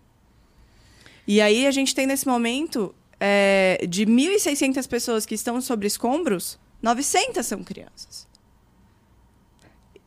É por isso que fala que é um genocídio. Porque é. E hum. aí, é, só, só um ponto interessante. Se traz o argumento né, de que, ah, mas o Hamas está lá. Até agosto desse ano, na Cisjordânia, morreram 32 crianças. E não tem Hamas na Cisjordânia. Então, é. É por isso que se fala tanto sobre genocídio, massacre, apartheid. Porque não tem outra nomeação. Então, eu acho assim, você, você falou com razão, né, da perspectiva de paz ou como buscar a paz. E assim, eu diria para você que Israel, né, teria e o resto do mundo, porque o resto do mundo é, é partícipe nisso. Sim, hoje, por exemplo, com o que está acontecendo, eu digo que por um bom tempo, ainda que a gente tenha a memória curta, né? Então, eu já vivi mentiras do Ocidente que justificaram a guerra do Iraque, que justificaram a guerra do Iraque contra o Irã, sabe assim? Então, a gente tem memória curta. Mas por um bom tempo o Ocidente não vai poder falar de direitos humanos nem direito humanitário, sabe? Assim, porque ao mesmo tempo em que Israel está bombardeando um hospital, sabe, explicitamente, sabe, não é não é acidente, não é, entendeu? É, eu, inclusive... Sobre isso, eu vi os caras falando que. Eu vi duas teses. Uma que era o, o míssil do próprio Hamas que caiu lá, e uma outra tese era que os caras constroem é, os lugares para jogar míssil, não sei o quê, e, e, em cima de um hospital, por exemplo. Então, mesmo que, mesmo assim, não é verdade, eu, isso eu tenho, assim, porque na verdade o que que acontece é, com a imprensa e tal? Você só precisa levantar a hipótese. Tá. Ah, talvez tenha sido um míssil da Jihad ou um míssil do Hamas. Sabe? Aí tá escrito isso na manchete. E aí pronto, aí Mas é, acabou, é, é acabou a, a, Mas é, porque não é assim por várias circunstâncias, né? Porque primeiro eles mandam esvaziar o hospital, uhum. certo? E aí o pessoal do hospital diz, mas para onde que eu vou? Eu tenho, tenho doentes, tenho UTI, tenho criança, tenho... Certo? Então eles ameaçam uma, duas vezes e tal, e vão lá e, e bombardeiam de fato porque aqui tem uma questão, eles querem castigar. Isso é, isso é muito claro. E está no discurso israelense, não é que eles estão escondendo isso, sabe assim? Antes até eles diziam, ah, como chama, é, dano colateral e tal. Hoje ninguém mais fala seriamente sobre o dano colateral. Hoje é, nós vamos, o ministro mesmo disse, são animais humanos, nós precisamos é. exterminá-los, certo? Nós precisamos acabar com eles. Essa Provavelmente é uma, falando essa... do Hamas especificamente. É, não, assim, eu, assim é, ele pode até dizer depois, né? Mas é, mas assim tem uma desumanização, né, da, da, da população civil, das, das crianças, dos uh, que é muito explícita, né? Muito vergonhosa. Uhum. E assim, por mais que você diga, olha, eu sofri o ataque primeiro, o ataque foi, sabe, violento, foi ilegal, foi. Mas esse ataque não tem, não tem justificativa no direito internacional se tivesse alguma, digamos, no plano moral, entendeu? No... Inclusive é punição coletiva, né? Que é um Totalmente. Conceito... Assim, é. crimes é... é... o que não falta ali, assim, uma, sendo uma... cometido. Então, uh, é... eu acho que tem uma intenção, sabe? E o, e o Ocidente está totalmente embarcado nessa.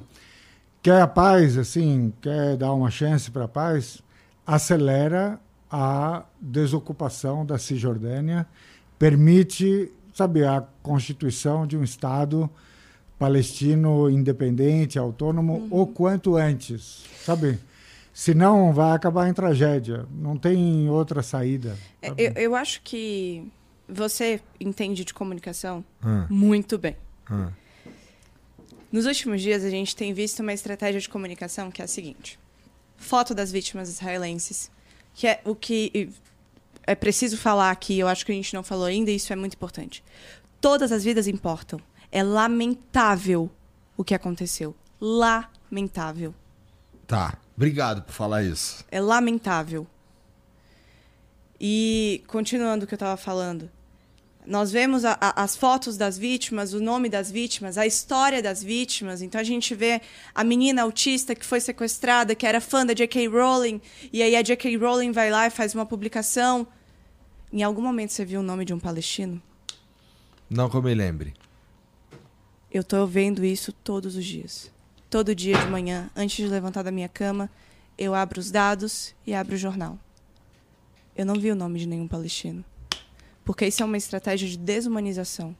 Humano tem foto, tem coração, tem história, tem cor, tem olhos. A nossa história não é contada. Mas também, como é que você conta a história de 6 mil pessoas? Que a gente tem 6 mil pessoas mortas agora.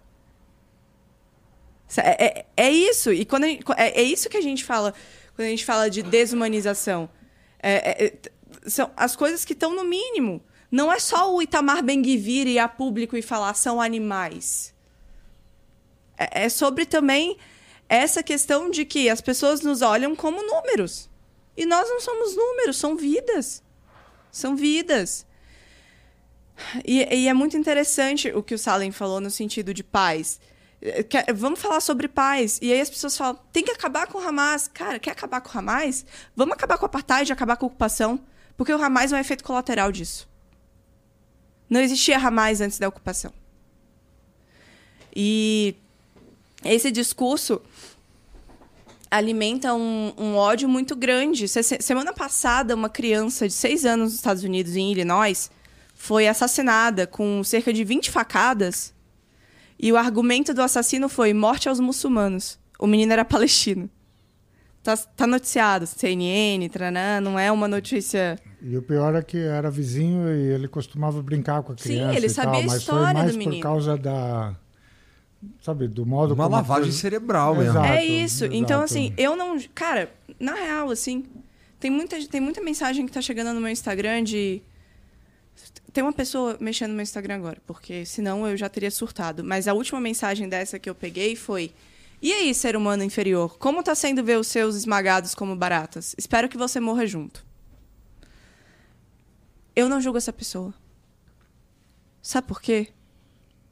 Porque 24 horas no jornal, 24 horas por dia no jornal, as pessoas estão chamando os palestinos de terroristas. 24 horas por dia no jornal, você liga e tem um genocídio acontecendo ao vivo. E isso é normalizado. Porque, no final das contas, quando a gente pensa em grandes tragédias, ninguém via o que acontecia num campo de concentração no Holocausto. Agora as pessoas estão vendo, está televisionado. Cara, estão bombardeando uma prisão a céu aberto, tem 2,2 milhões de pessoas lá dentro. E aí falam: ah, mandaram evacuar. Para onde é que vai? Não tem para onde ir. E aí teve uma, uma, uma. Falando, continuando no tema de comunicação. Teve uma cena que eu vi que eu falei, cara, essa cena vai ficar pra história. Que foi a cena do Hospital Batista. Ah, cristão, né? Tá. O Hospital Cristão Batista que foi é, bombardeado. E morreram 500 pessoas. Eles fizeram uma escolha, que foi fazer a coletiva de imprensa no meio dos corpos. Eu vi isso aí. Não importa se você fala árabe. A mensagem está ali. Nós estamos morrendo. Essa é a mensagem. É, é, é, é, um ato de desespero, é, é, pedir ajuda. Porque isso não tem nada mais desesperado que fazer uma coletiva de imprensa no meio dos corpos. E tem uma coisa ligada à comunicação, que é, em árabe, todo mundo se refere ao hospital como Hospital Mahamedani, que é o Hospital Batista, porque ele é de uma missão anglicana. No Ocidente, todo mundo se refere a ele como Arab General, certo? Ninguém se refere ao fato de que ele é um hospital uhum. anglicano batista, sabe?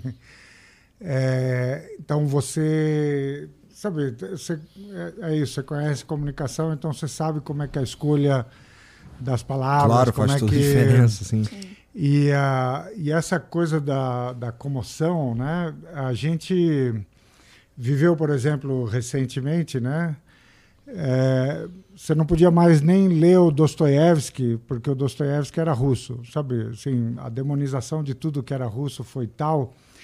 E aí você diz, nossa, os russos invadiram a Ucrânia, etc. E a gente fica emocionado, né? Fica tocado. Aí alguém diz para você oficialmente, eu vou cortar água, comida e energia da faixa de Gaza. Isso sai na primeira página do jornal como se fosse a coisa mais normal do mundo, sabe? O cara está te dizendo, eu vou matar esse pessoal de sede, de fome e vou deixar eles no escuro. E vou bombardear em si. E, sabe, a, o jornal acha que só noticiar isso tudo bem, porque não tem nenhuma carga emocional, Entendi. entendeu? Como, como assim? É, é normal, é isso? Pode mesmo, entendeu? Bom, e aí estava falando aí de uma, de uma possibilidade de paz, né? Que tem a ver com. Bom, primeiro de tudo, todo mundo precisa se entender ali, chegar no, no, no, mínimo possível, ou qualquer sim, coisa nesse sentido. Sim, que vocês sim. propõem que seja o quê? Eu proponho a extensão, que a... a extinção do Estado de Israel. Não, não. É, eu acho que Israel, se quiser é, sobreviver, né, como Estado, o melhor interesse de Israel seria permitir a, a criação, a criação no sentido de a, a possibilidade de existência uhum. De um Estado palestino nos termos, sabe, que, o, que os palestinos concordaram em, em 93 e tal, um, um Estado razoavelmente contíguo, sabe, próspero, independente, autônomo se eles não fizerem isso, não haverá paz. E aí haverá uma corrida para quem destrói o outro primeiro, entendeu? Porque hoje Israel está nessa corrida, uhum.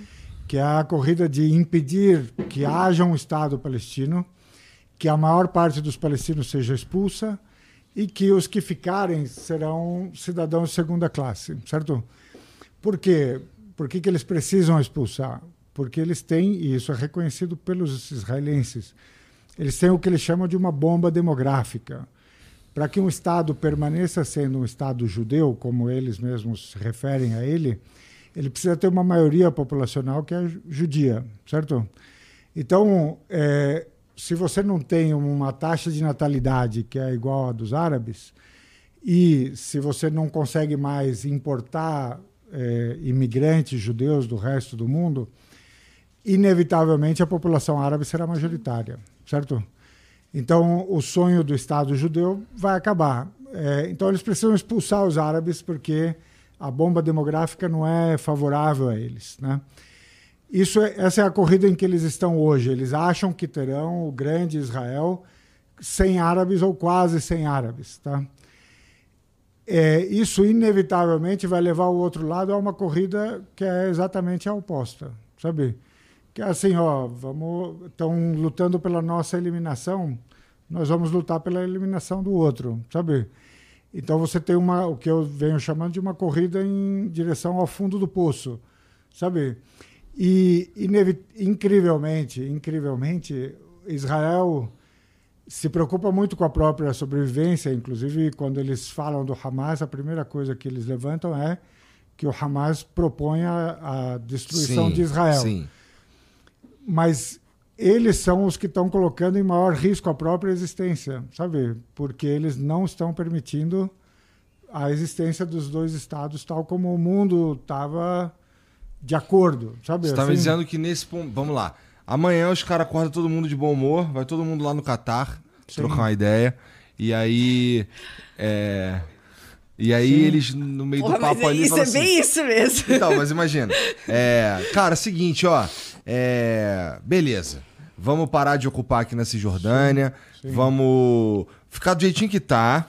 Sim. E vamos parar de encher o saco de vocês e vocês poderão ser um Estado palestino.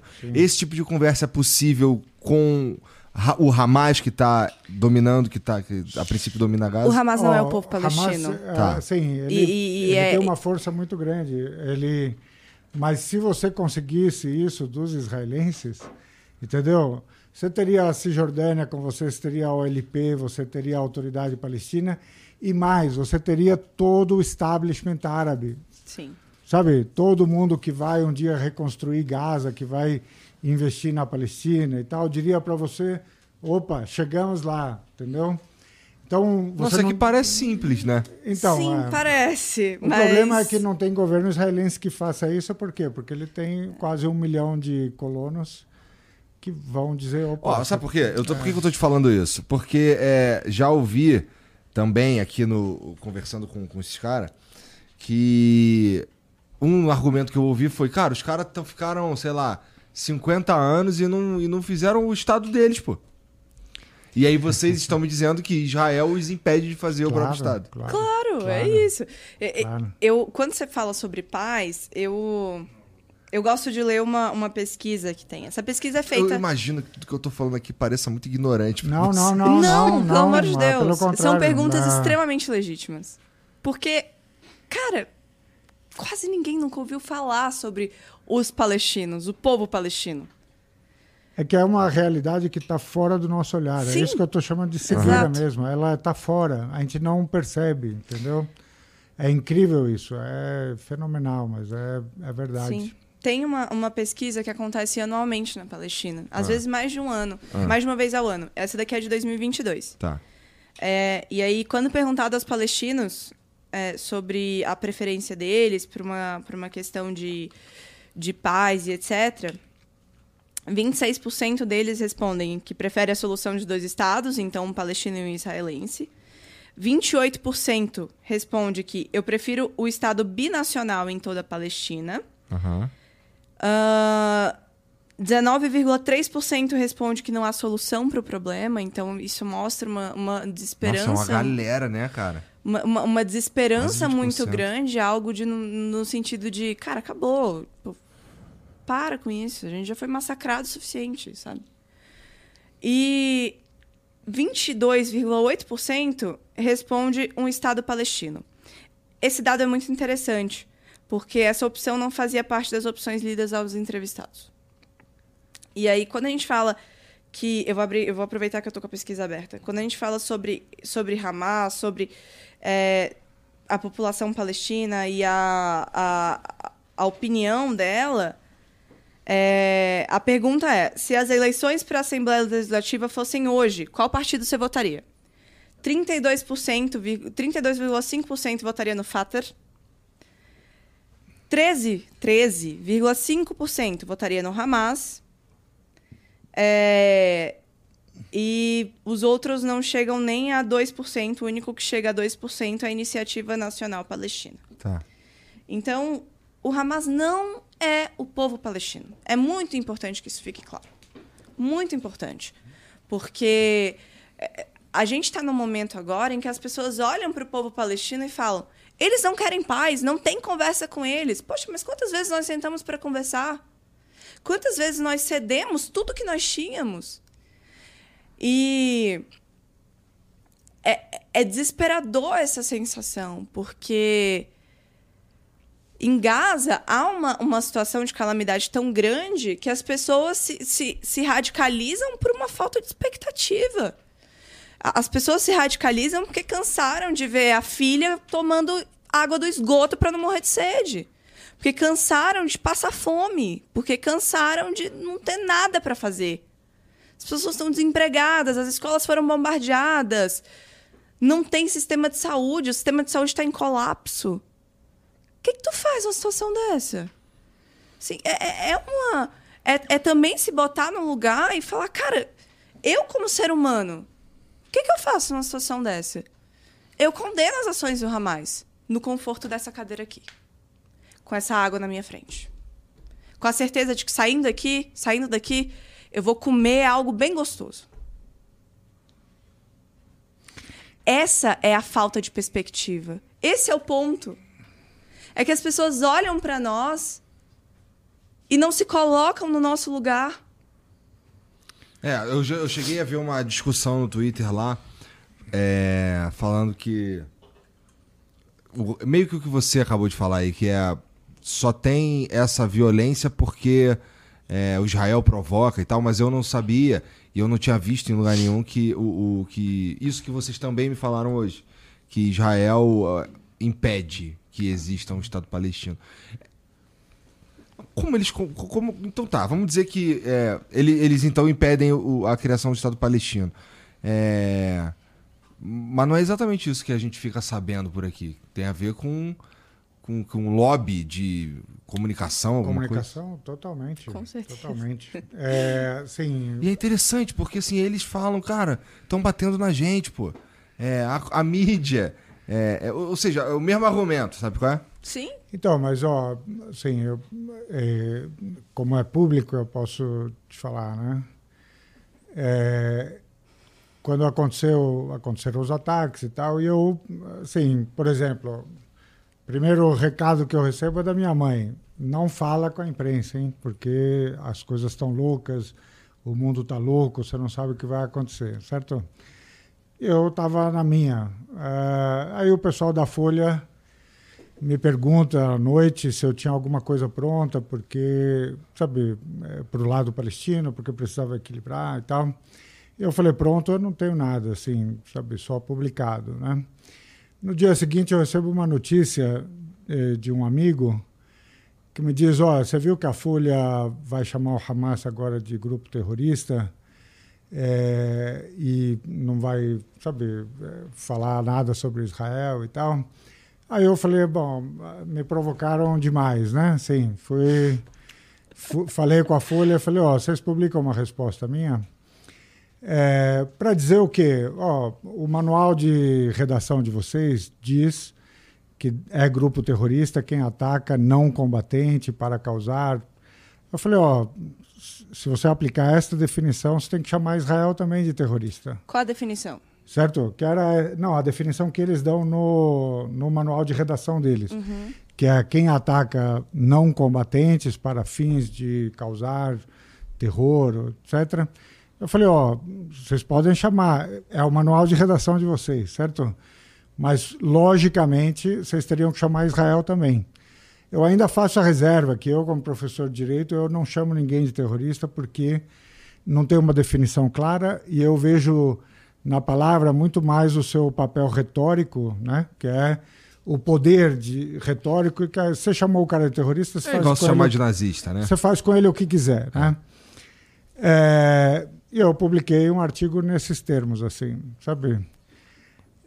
No dia seguinte tinha abaixo assinado para eu ser mandado embora da GV, tinha gente eh, comunicando com as autoridades, entendeu? Que eu não podia ser professor dessa instituição, que eu era um antissemita, que, sabe? Isso acontece com professor, acontece com jornalista, acontece com, sabe, com quem for, entendeu? É, é, bom citar o exemplo da Luciana Genro. A Luciana Genro teve parentes que morreram em Auschwitz. E ela publicou uma nota em solidariedade ao povo palestino. E agora ela está no, no Conselho de Ética, respondendo um processo que pode levar à cassação do mandato dela por antissemitismo. Então, e simples, ela é judia. O simples fato de você levantar um argumento que diz assim, olha, é, essa palavra tem um poder retórico que você, ao usar isso na sua matéria, você basicamente está autorizando Israel a fazer o que quiser, sabe? É, e é um argumento muito razoável. Claro, as pessoas podem discordar, uhum. né? E eu imaginaria que quem discordasse no dia seguinte escrevesse para a Folha e dissesse: Ó, oh, o Salem Nasser está errado, sabe? Mas não é o que acontece, entendeu? Você tem movimento social nas redes, você tem abaixo assinado, você tem, sabe, mensagens que chegam diretamente nas instituições uhum. e tal. E isso está acontecendo com vários professores que eu conheço, está acontecendo com jornalistas que eu conheço. É, sabe, você sente a pressão de contar esta narrativa, ainda que ela seja super Sim.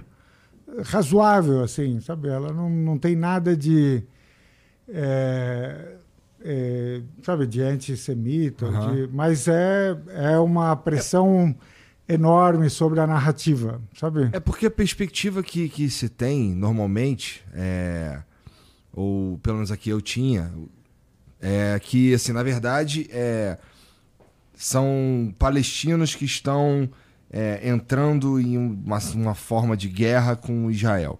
É, e aí entram nesses né, né, né entram nesse conflito aí alguns discussão de algumas motivações, por exemplo, política ou religiosa, né? Sim, sim. E aí eu já vi uns caras falando claramente antissemita, parada. É, o, outro, o outro fala que é claramente uma parada que tem a ver com religião, não sei o quê. E só que vocês têm um ponto de vista diferente, que não é de fora para dentro, é de dentro para fora, sim, né? Sim, sim, sim. Então, esse movimento de dentro para fora, vocês enxergam ele como um movimento de coloniza colonia colonialização, não religioso ou alguma outra parada? Principalmente, eu acho que ele é, ele é territorial e político e é, sim. e é sim, tem uma, uma raiz né, colonial muito, muito forte. O sistema hoje é um sistema colonial de, de assentamento, né? O, uhum. Em inglês eles dizem é, settler colonialism, né? Uhum. É, ou seja, você realmente está tentando fazer uma substituição da população. Agora, só sobre o, a questão do, do, religioso e tal, o antissemitismo é uma criação europeia, sabe assim? Nós, o Oriente Médio não tem nada com isso, sabe assim? O Oriente Médio sempre viu a convivência do muçulmano, do cristão e do judeu ao longo de séculos, assim. Eu estou falando desde que surgiu o Islã, uhum. essas três religiões convivem ali e elas têm zero estranhamento uma com a outra. Não tem zero. um problema de, de alguém abrir uma, um templo judeu, sei lá, na... Zero é, é estranhamento, zero estranhamento. É importante a gente falar sobre isso, porque a Palestina é o berço das três religiões abraâmicas. Verdade. A Palestina é, é o lugar onde o judaísmo se desenvolve, onde o islamismo se desenvolve. A Palestina é o lugar onde Cristo nasce. Belém é território palestino. Então, você lembra que eu te falei que a, ali já foi um lugar globalizado? Uhum. As pessoas passavam por sim, ali? Sim, sim. Então me explica uma coisa. Como é que havia tanta variedade de pessoas, de crenças, de religião, e havia guerra religiosa? Ah, mas e as cruzadas? As cruzadas era uma guerra de cristãos europeus contra muçulmanos árabes. Percebe que há uma questão de, de, de localidade e de supremacia de, de ideologia de local. Então, a gente. Eu, eu realmente enxergo como um projeto colonial. Porque eu te falei, eu sou cristã.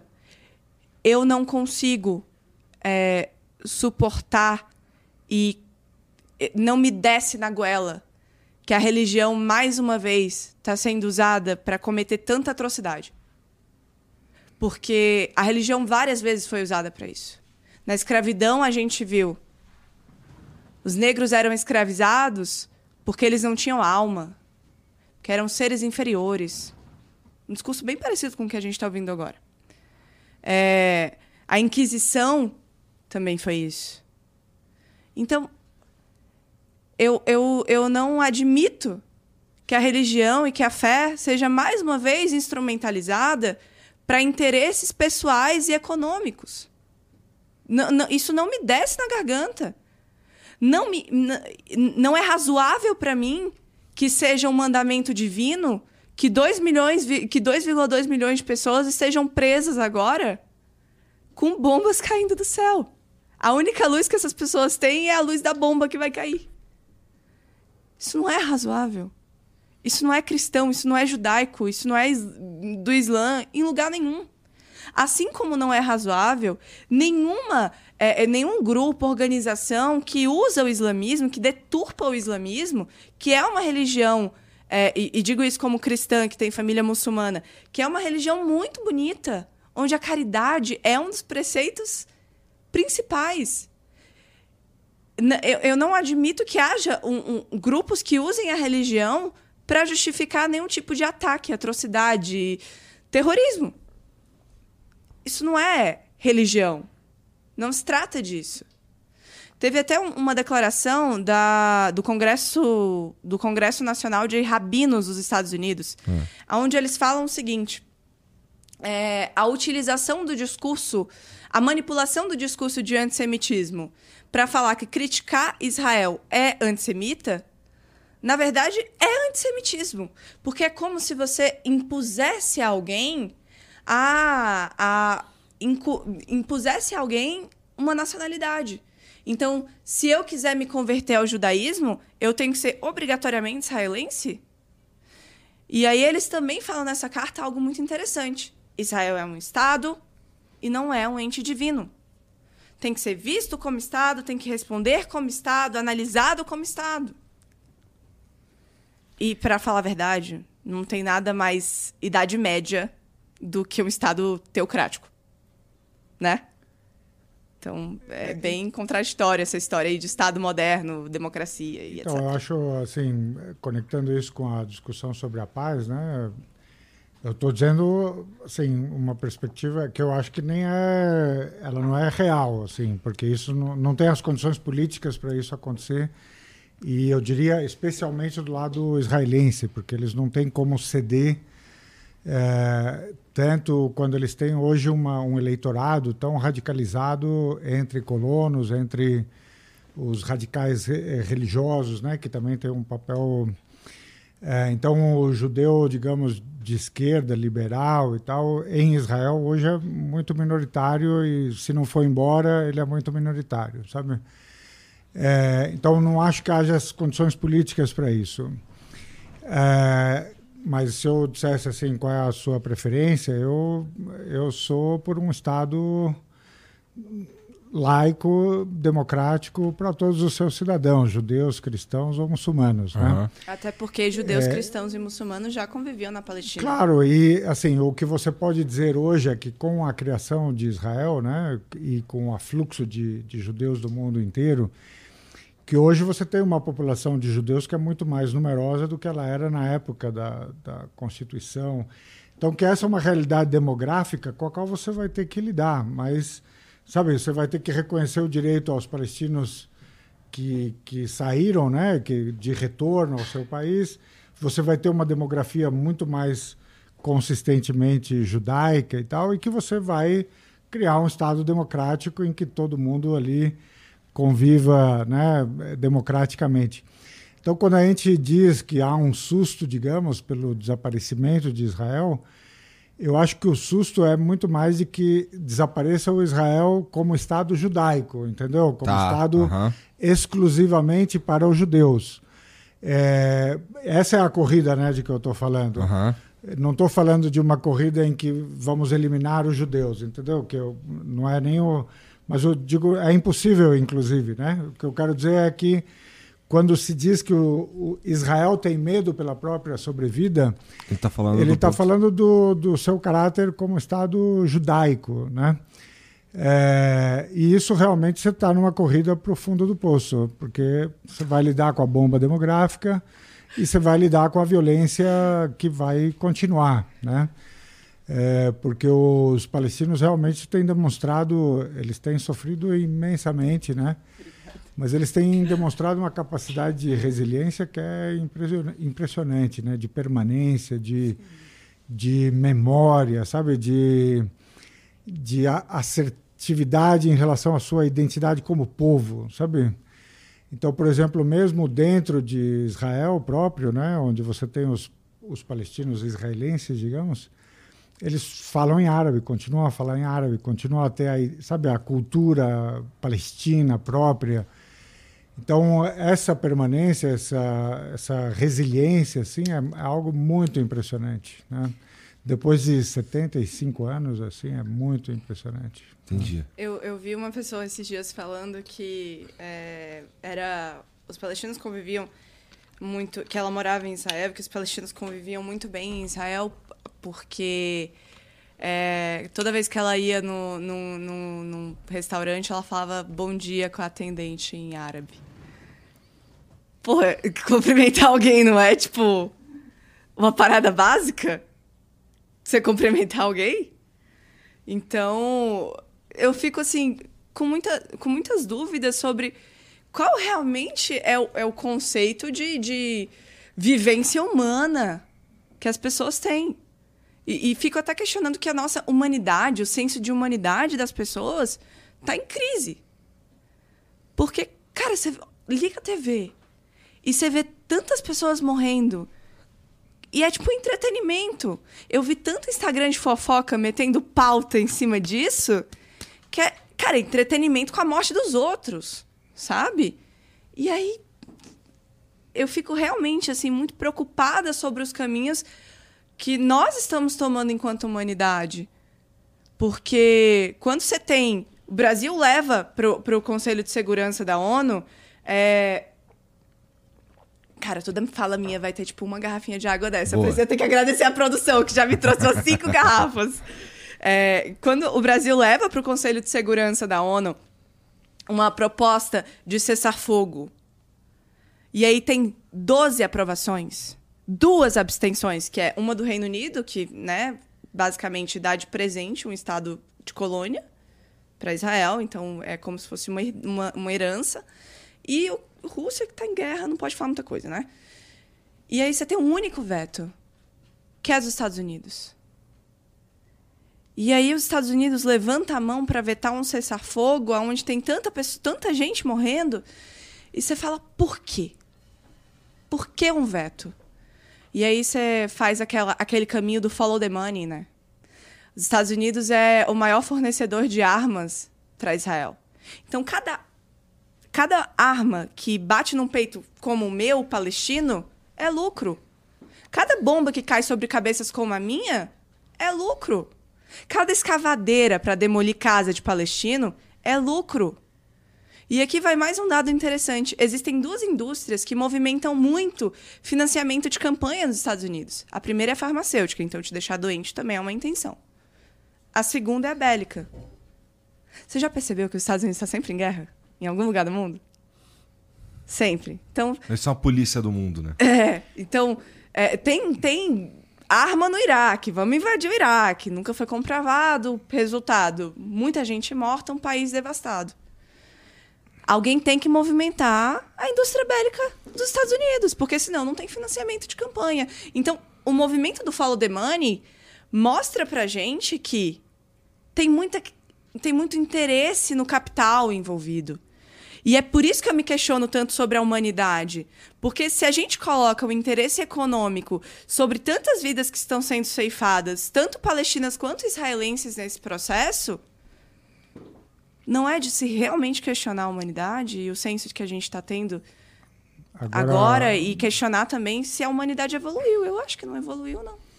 Assim, eu, né, é, minha opinião sobre a humanidade não é das melhores. Eu, vou, eu vou me retirar. mas, eu vou me mas, é, retirar um pouco que eu vou ao banheiro, Tá porque a bom. quantidade de água que eu já tomei aqui. Mas é, eu, assim, eu faço uma leitura um pouco mais. Aqui eu faria uma leitura mais realista, né, de, de, de política, digamos, né, realista sobre as razões dos Estados Unidos e, e de Israel. Aqui eu diria o seguinte, assim, Israel tomou um golpe muito forte, sabe? Assim, No dia é, 7, você tá é, falando. no dia 7. É, os próprios israelenses, a, a agência de informação oficial israelense, ela fala em 1.500 mortos, né, mais ou menos naquele primeiro ataque, e ela dá os nomes de, sei lá, uns 500. Né? Então, você não sabe bem quem são os mil que estão faltando nessa conta, sabe? Mas dos que ela, dos que ela revela o nome, eles contam 90 civis e o resto é basicamente hum, militares, que chegam a 300, dos que foram nomeados, né? Tá. é, mais polícia, mais serviço secreto, Mossad, Shabak, né? É, então, evidentemente, eles sofreram um golpe muito grande militarmente, quer dizer, houve muitas perdas militares. Entre os que estão presos em Gaza hoje, a maior parte é militar. Então, deve ter uns 200 militares que estão. Então, a Israel hoje está precisando é, refazer o seu sua estatura, sabe, de, de, de, de deterrence, né? de, de dissuasão, de que tem, um, Aham. tem uma força militar que assusta, né? Ela precisa fazer isso e não está sabendo como. Tanto é que eles estão hesitando demais com relação à entrada por terra. Eles estão bombardeando à vontade, porque isso eles têm, e, os, e Gaza não tem como se defender dos ataques aéreos. Mas a invasão por terra é outra história e, evidentemente, eles estão adiando porque eles têm muito medo dessa entrada, do que ela vai custar para eles em termos de. Então, eles precisam dar essa resposta, os americanos precisam que Israel dê a resposta.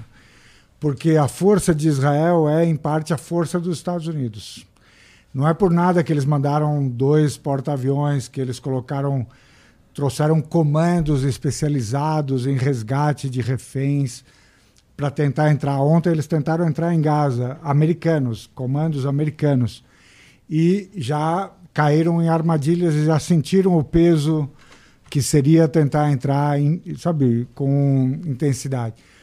Então, hoje eles estão diante de um dilema, que é como reconstruir esse, essa postura militar, sabe? Os Estados Unidos precisam dessa demonstração de força e um cessar-fogo agora é prejudicial para eles, porque o que, que acontece logo depois do cessar-fogo? Eles vão começar a negociar a troca de reféns por prisioneiros. E 200 reféns é o suficiente para você esvaziar as prisões israelenses e para soltar o cerco de Gaza, para, sabe, melhorar a condição de vida de Gaza, sabe, esse é, esse montante, esse número, sabe, de prisioneiros, especialmente soldados, sabe, é o suficiente para você aliviar a vida de Gaza, para você soltar todos os prisioneiros palestinos.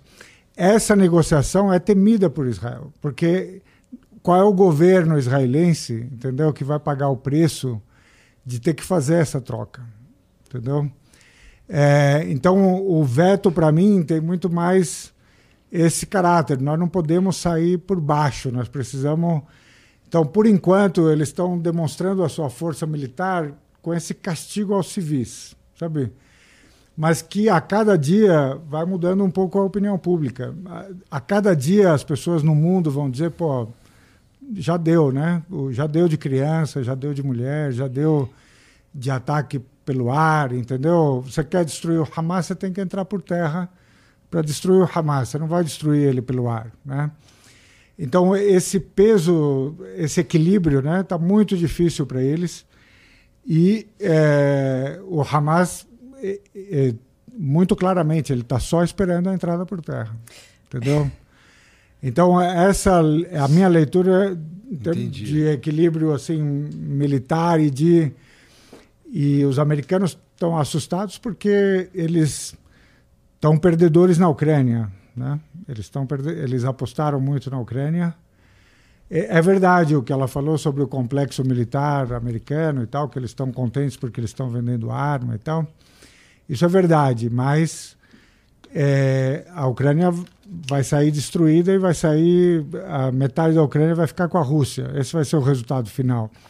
Rússia e China saem fortalecidos em relação ao poder americano por causa da Ucrânia. E tem algo que tem a ver especificamente com o complexo militar, que já estava sendo apontado em relação à Ucrânia e ah. agora está sendo apontado em relação a Israel. O Ocidente não tem mais munição para mandar para a Ucrânia e eles têm medo de uma operação militar por terra porque eles temem não ter munição para dar para Israel. E para os dois ao mesmo tempo, menos ainda, sabe? Enquanto isso, a Rússia superou o Ocidente em produção de munição e, pelo jeito, o Kim Jong-un da Coreia do Norte, quando ele visitou a Rússia, pelo jeito ele teria dado para eles um, um estoque a mais da munição de tanque, que é a principal na guerra como essa que está acontecendo na Ucrânia e uhum. tal. Então, é, há uma crise também no plano militar que toda a Europa, ela praticamente se desarmou completamente porque entregaram tudo que tinham para a Ucrânia, né? Então, há um medo aí do que pode acontecer militarmente na região, porque é, assim, se a coisa apertar demais, a guerra pode se expandir. Ela pode envolver o Líbano, ela pode envolver o Iêmen, pode uhum. envolver o Iraque e, finalmente, pode envolver o Irã. Aí você tem uma guerra semi-mundial, se não mundial. Né? Ah, tem... não, cara. É, então. É. tô assim com não, você, vai. tô com você. Pô, que desânimo! Ainda não! A gente tá tô... quanto tempo aí? Deixa isso pro final!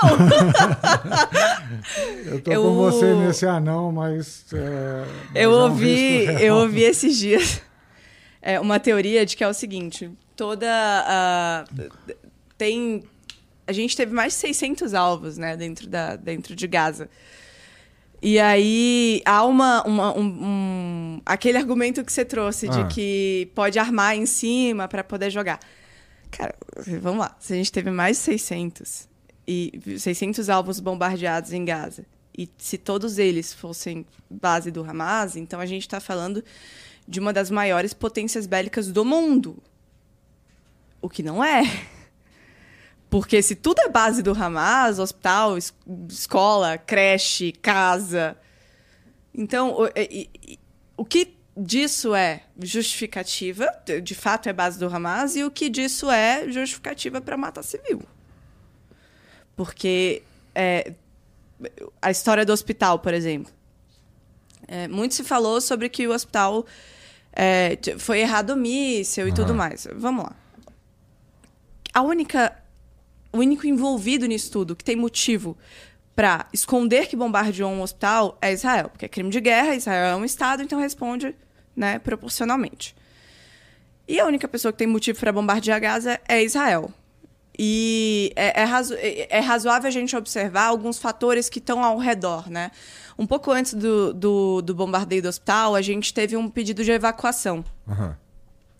É, e aí, depois do, do ataque, eles publicaram um vídeo que não era nem desse ano e que tinha quatro horas de diferença do ataque. Eu vi. Falando, você viu? E depois eles excluíram. Então, não é muito suspeito isso? Por que, que eles estão mentindo? Qual o motivo para mentir dessa forma? Porque isso é considerado crime de guerra. Não, e, depois, e, aí assim, há punições sobre isso. há crimes de guerra assim sobrando, sabe assim. Sobrando. E eu faço, faria até uma proposta que assim, tem cinco anos já que a Palestina entrou com um pedido de investigação no Tribunal Penal Internacional para investigar crimes de guerra e crimes contra a humanidade que acontecem na Palestina. Está lá há cinco anos, né? E eles primeiro tinham uma discussão sobre foi quando o, Trump disse que ele declarava guerra ao Tribunal Penal Internacional, porque ele ia começar a investigar Israel e ameaçava investigar uh, crimes acontecidos no Afeganistão. Ele declarou uma guerra contra quantos contra juízes? Contra o TPI. É, não, ele até proibiu, proibiu a entrada. Bravo de... demais, né? Porra. Não, ele proibiu, ele proibiu a entrada da procuradora uhum. do TPI nos Estados Unidos. Ele tirou o visto dela e tal.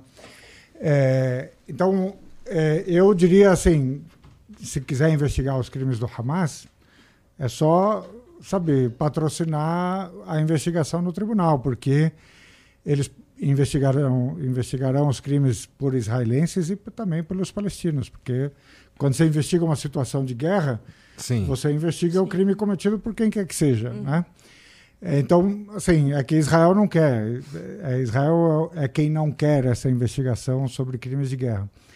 Mas, assim, sobre o hospital é muito simples. Até correspondentes de mídia estrangeira, assim, inglesa e tal, em algum momento eles disseram: olha, não dá, né, para dizer que foi o Hamas ou foi a Jihad Islâmica, porque assim eles não têm arma para causar esse tipo de destruição. Se eles tivessem isso, eles estavam lançando sobre Israel. Sabe, o míssil dele chega lá em Israel, derruba uma casa e tal, mas não, não faz isso que fez com o hospital. Sabe assim? Eles não têm esse armamento para errar e acertar no hospital e destruir sabe que que desse jeito, lembra? sabe assim? Então, mas é isso, você só precisa de uma versão alternativa, entendeu? Para tirar o peso. É. Aí você começa a se perguntar, ah, será? Pode ser, entendeu? Tá. Sabe o que isso me lembra, Sally? A história dos 40 bebês degolados. Cara, até Israel já falou que isso é mentira, que não aconteceu. A própria jornalista que inventou essa fake news foi a público falar que não rolou.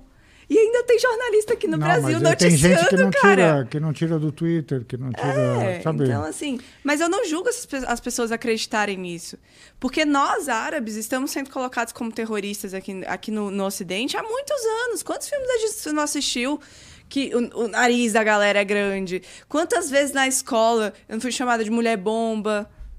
E aí fica muito fácil, depois disso tudo, a galera acreditar que os árabes foram capazes de degolar 40 bebês. Eu não julgo as pessoas que acreditam nisso. Realmente. Porque a gente está lidando. É, é, a gente diz que, agora, nesse momento, que tem duas, é, dois conflitos em curso, né? Existe uma guerra narrativa e um massacre em curso. Então. É... Bom, de fato é uma guerra narrativa. Sim.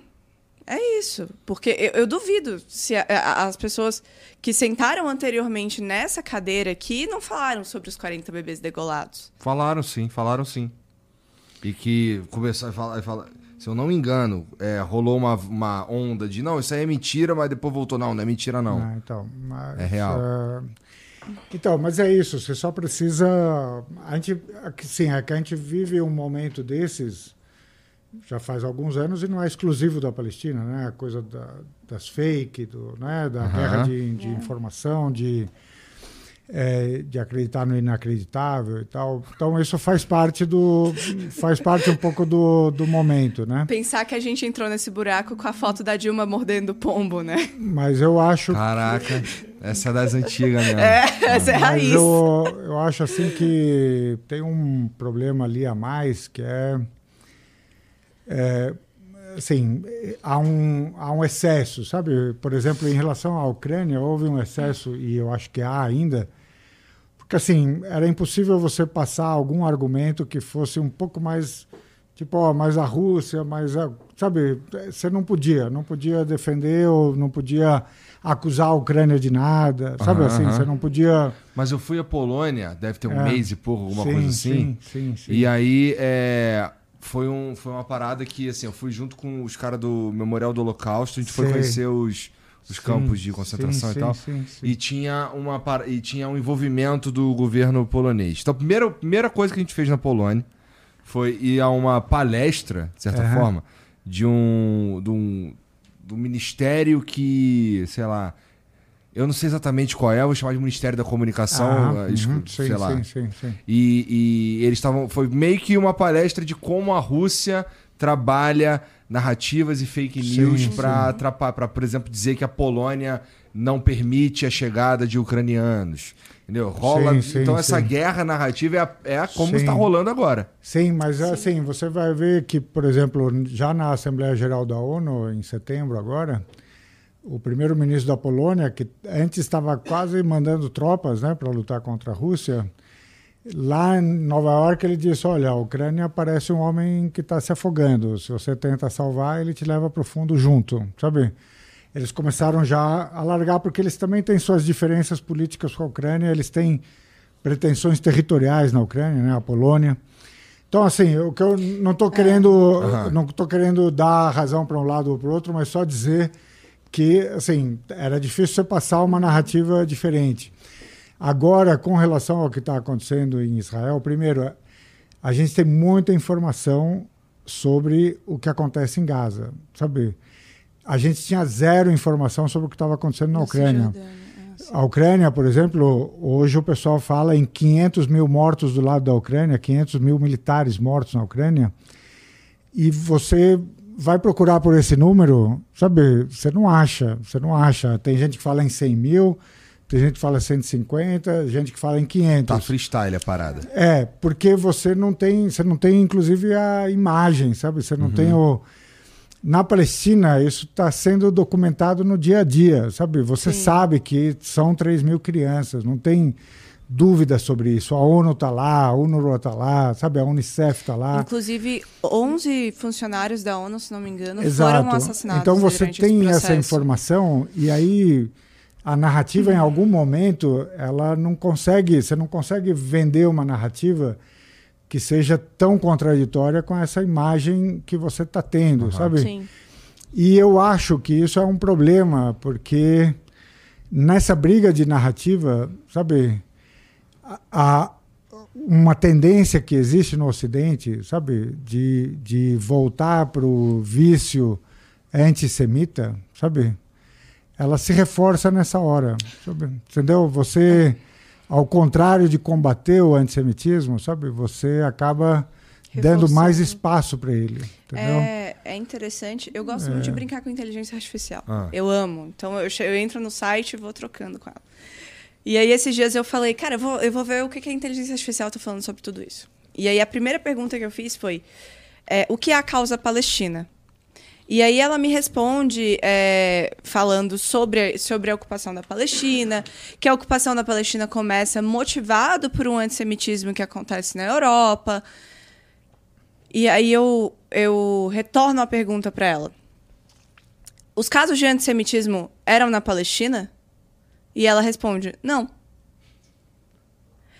E aí eu me perguntei, tá, mas se havia necessidade de fazer uma espécie de reparação histórica por conta de todos os horrores que, que os judeus viveram na Europa, que é algo terrível, por que, que não se fez um Estado judeu na Europa? É, eu também eu cheguei a perguntar pros caras qual que era. Por que aquele lugar ali. E aí, a, a, a ideia de que era aquele território lá que os britânicos co- Uhum. controlavam e tal, aliado à ideia de que é, dali que eles saíram e, e o lance bíblico também, Sim. essa foi a resposta que eu tive, né? Foi. Sim, Não, é- é, é- tem uma- é um concurso de, de, é, estratégias, né? Assim, o, o movimento sionista, né? Ele foi muito, muito hábil, né? Na construção da, da estratégia do é, de é, colocar isso como uma opção real para as potências coloniais, né? É, porque assim havia representantes sionistas no governo inglês, havia, sabe, havia uma representação forte.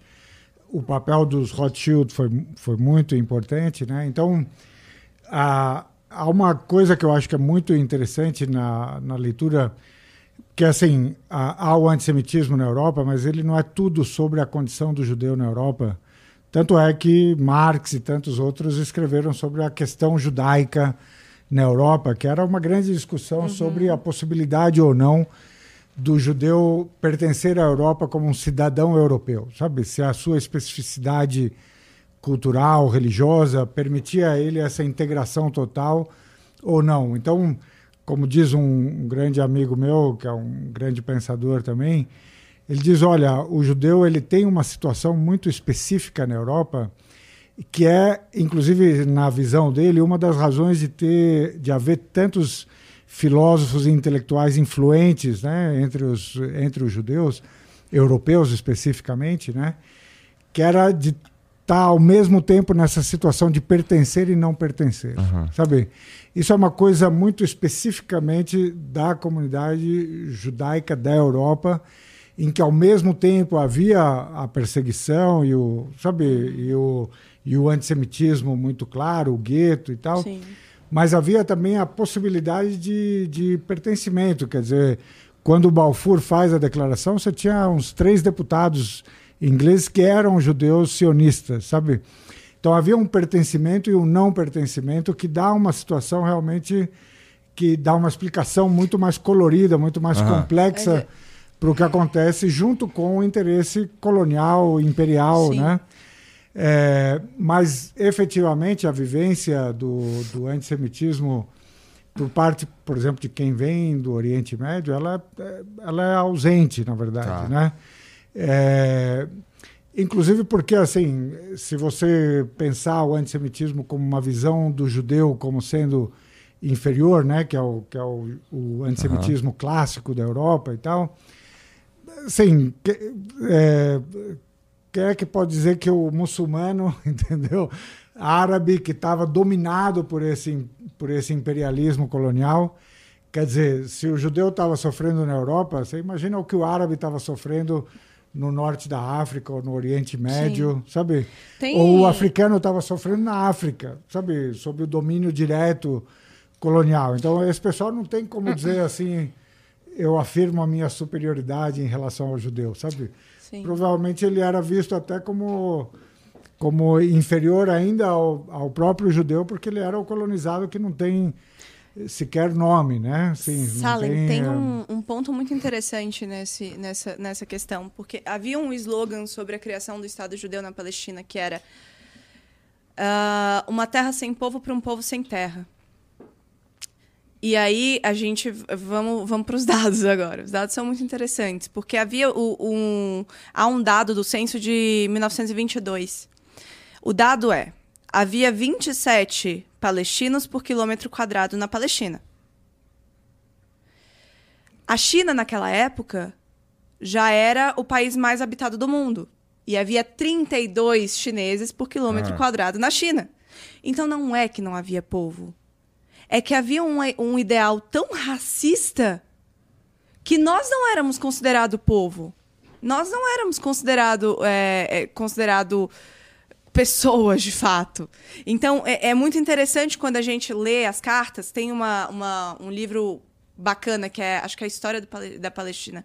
Depois eu vou citar melhor aqui que ele traz as cartas do, do pessoal que estava implementando o projeto sionista naquele momento. Então, traz as, as cartas do Jabotinsky e ali fala sobre é, como é que a gente vai se livrar dessas pessoas, como é que a gente vai empurrar elas para lá. Então é isso. É, é, nesse momento que a gente está vendo, é um povo que já é a população a maior população refugiada do mundo, sendo empurrado de cá para lá, de cá para lá, de cá para lá, porque já foi empurrado para Gaza, e aí querem empurrar para o Egito, o Egito falou: "Não queremos esse povo aqui", então E aí é uma questão muito parecida com o que os judeus estavam vivendo naquele momento.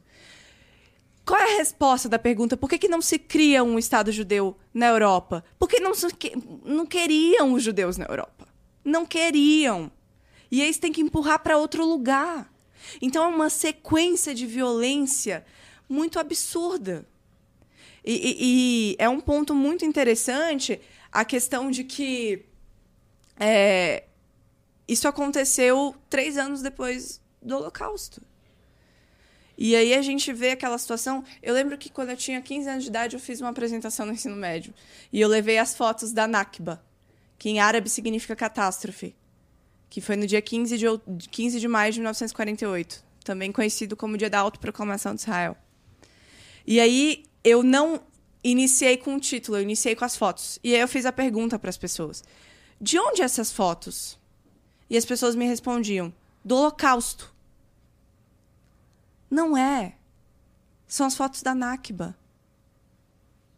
São as fotos. Esse povo que está deitado nessa cova coletiva que vocês estão vendo são palestinos.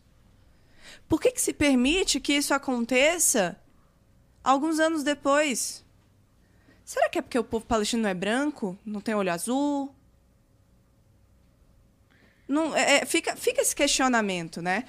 Então, é, é surpreendente que a gente veja tamanho sofrimento logo depois de uma grande tragédia. E um ponto muito importante sobre por que a Palestina é escolhida. Tem um vídeo do Biden, quando ele era, ele era bem mais novo, uns 30 anos mais jovem do que está agora. O bichinho tá catucando agora. Vocês viram esses dias que ele caiu? Cara, no eu, vi, eu vi ele lendo um teleprompter e é, e é assim, ele lê a vírgula. Não, coitado. Ele lê ponto e vírgula. Então, ele, ele era ainda. Ele era senador na época. Tá. É, quase o, um cargo vitalício de político, né, nos Estados Unidos, mas enfim. E aí ele falava: Eu não sei por que, que vocês estão se desculpando por apoiar Israel. Israel é o melhor investimento de 3 bilhões de dólares que nós já fizemos. Porque se não houvesse uma Israel, nós teríamos que criar uma Israel. O que, que isso nos demonstra? É interessante ter uma base militar ali, do lado da uma das maiores reservas de petróleo do mundo. Não, ele complementa, ele diz para proteger os nossos interesses Sim, na região. Perfeito, ah, obrigada. Então, então é, é, é, é claramente a demonstração de um interesse econômico. É claramente a demonstração de que não importa essas vidas porque elas não são pessoas. Então, é, mostra pra gente um, um ciclo de, de, de, violência e de. O que a gente está vivendo agora é muito parecido com o que a gente vive aqui no Brasil. Tu pega a população negra, você escraviza ela, você joga ela para a margem da sociedade. Quando você não tem mais como sustentar um sistema escravocrata, você joga ela para cima do morro não dá saneamento básico, não dá saúde, não dá o mínimo de condição de vida estável. E aí, quando uma parcela dessas pessoas, que é pequena, se revolta e quer tomar as coisas à força, é como se a polícia militar fosse lá na favela e bombardeasse a favela inteira. Bum! É isso. É isso que está acontecendo nesse momento. Porque quando a gente fala do dia 7 de outubro, as pessoas olham para o evento isolado e não olham para um todo. E aí, como a gente não é humano mesmo, nem se coloca no lugar dessa pessoa. Porque é desumano.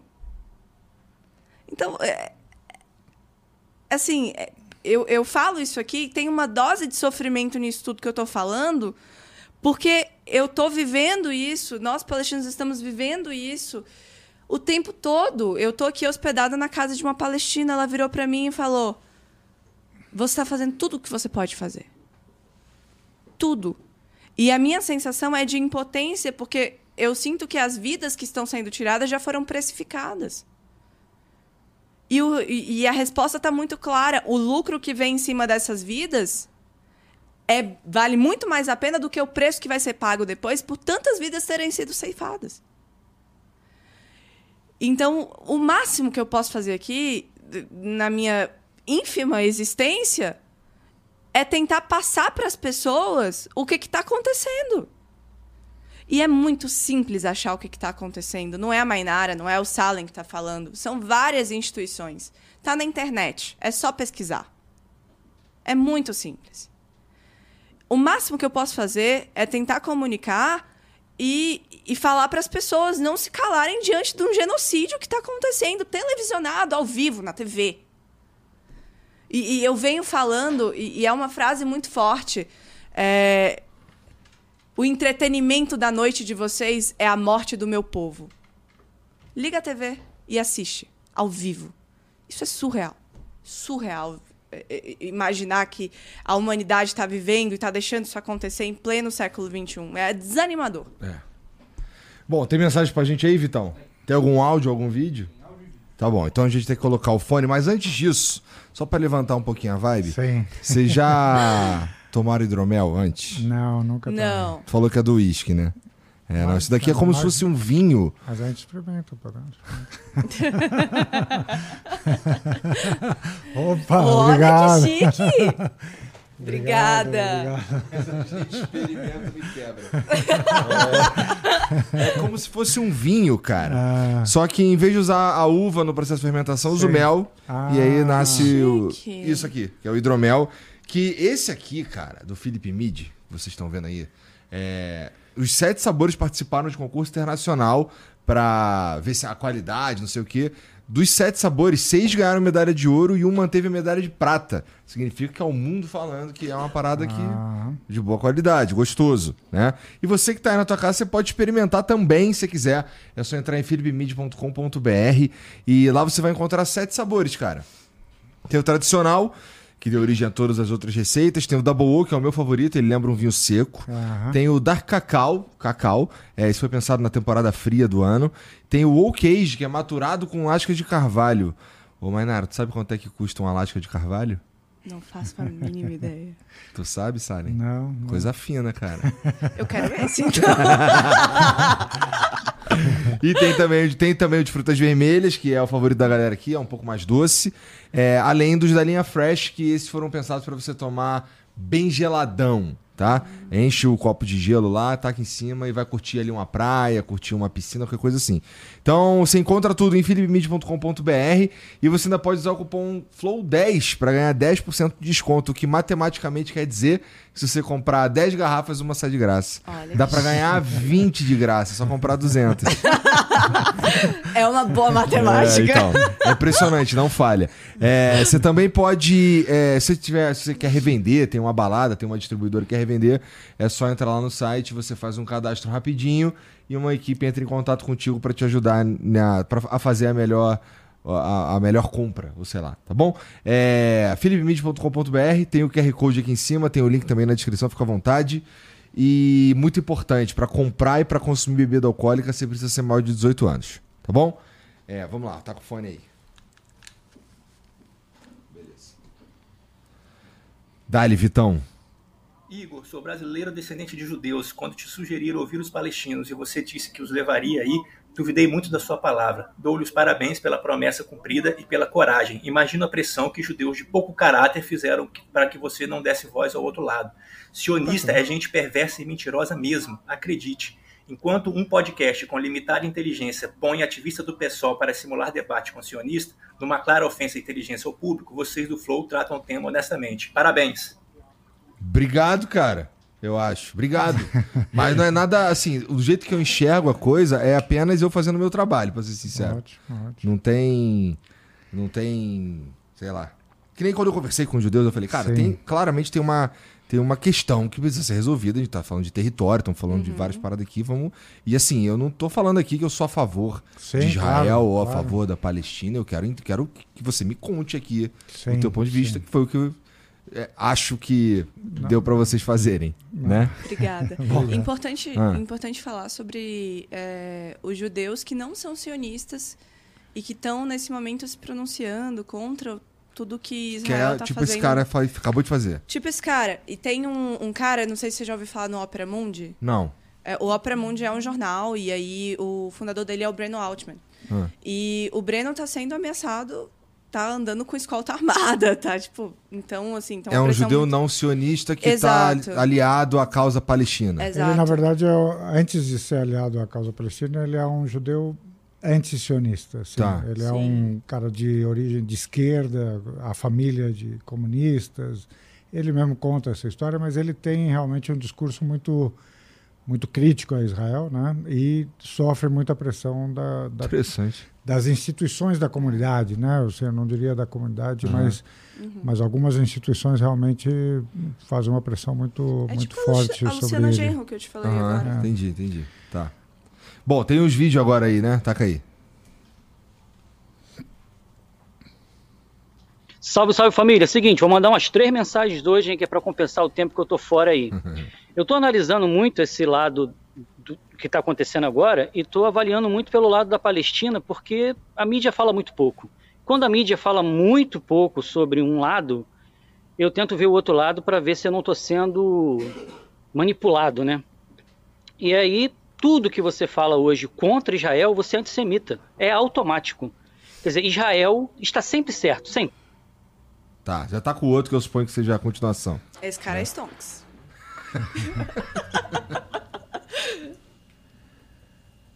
Como eu sei que o pessoal é pró-Palestina, eu vou falar mais pro Igor, para tá. fazer uma analogia junto comigo, porque conversa muito com o Rock, com o André Last, e aí fica parecendo que Israel é certo e pronto.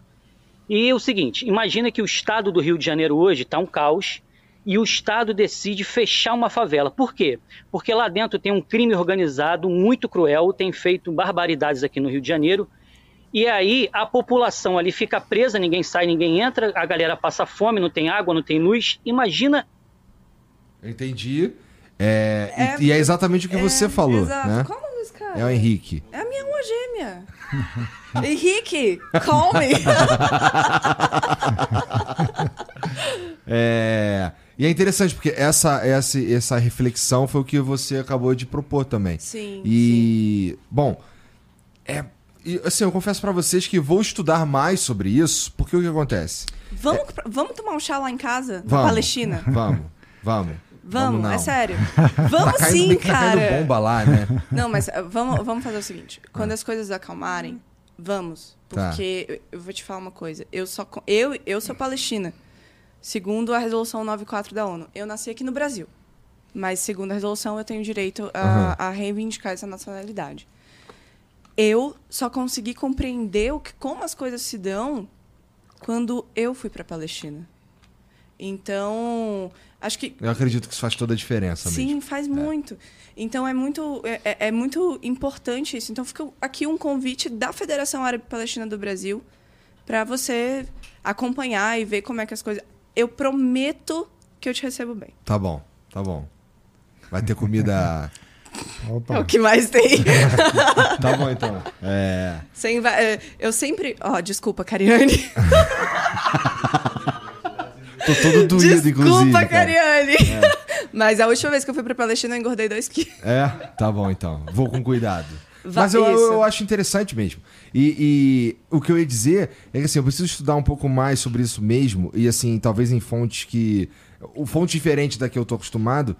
Porque essa ideia da, de Gaza, uma, uma, um território que serve como uma prisão a céu aberto, confesso e peço desculpas assim pela suposta ignorância, porque assim, pra, é novo para mim isso daí. Não, mas é novo para muita Não, gente. É, mas assim, tem você, isso tá, você encontra isso no debate público, né? Agora, assim, eu, eu acho até, porque eu, eu sempre digo, inclusive para alunos e tal, que ninguém precisa concordar, né? Uhum. Porque a gente está dizendo algo, contando. Mas você precisa primeiro confiar no, na honestidade do debatedor, sabe? Assim, quer dizer, eu, por exemplo, estou aqui para aceitar o argumento contrário, uhum. para procurar pelo, pelo, argumento que se sustente, né, factualmente, para duvidar, inclusive, de mim mesmo, né? Uhum. E eu acho que há muitos, assim, eu acho dificilmente você encontra o verdadeiro defensor de Israel que faça esse exercício de duvidar de si mesmo. Porque se ele duvidar, entendeu? Ele já pensa diferente. Entendi. Entendeu? Porque é uma questão é, básica, sabe? Assim, é, é um desafio para nós, é, para nós como humanidade, assim, civilizacional, porque é isso, nós, nós estamos diante de um sistema de apartheid no século 21, sabe? Ainda cabe isso, ainda cabe sem que a gente hum. perceba que ele existe, ainda cabe sem que a gente diga não, não pode existir, sabe? E, e assim, quando alguém, por exemplo, me critica ou, sabe, diz uhum. que eu estou errado e tal, eu digo, ó, me mostra como que eu estou errado quando eu digo que há um apartheid. Nunca ninguém aceitou o desafio. Nunca. Entendeu?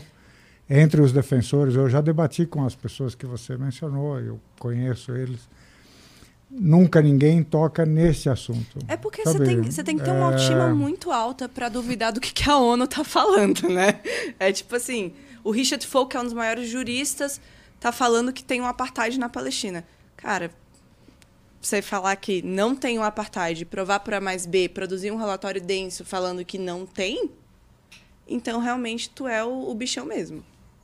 Porque é, é, complicado quando você duvida é, da Anistia Internacional, da Best Selling, que está em Israel. Tu tem da... quantos anos, Mayra? Eu tenho 21 anos. É porque você tá soltando vários memes aí, só por isso. eu fico pensando se o Salem tá entendendo. Com todo respeito, Salem. Eu entendo a língua, mas não falo. tá. Então, assim, e, e agora teve. A Harvard Law School te, é. fez, teve um relatório agora e lançou agora uma carta de, de solidariedade à Palestina. Inclusive, a Harvard Law School está precisando de doações, viu, galera? Porque cortaram alguns financiamentos aí. Por causa desse posicionamento? Por causa desse posicionamento. Interessante. Bom, gente, muito obrigado por virem aí, Mainara, Salem. Eu, eu que é, agradeço. Me conta, Mainara, onde é que você acha que. O que, que você gostaria que as pessoas que estão ouvindo a gente. É, como elas te seguem e tudo mais? É, eu, venho, eu venho fazendo um, uma convocação. Então, o que eu falo para as pessoas é não se calem diante do massacre do meu povo. Ouçam vozes palestinas. A informação pronta que chega muito fácil para você, ela chega por um motivo. Nada de graça. Não existe almoço de graça. Então, o pedido que eu faço para as pessoas é: se informem. Vão na rede de palestinos, não necessariamente eu.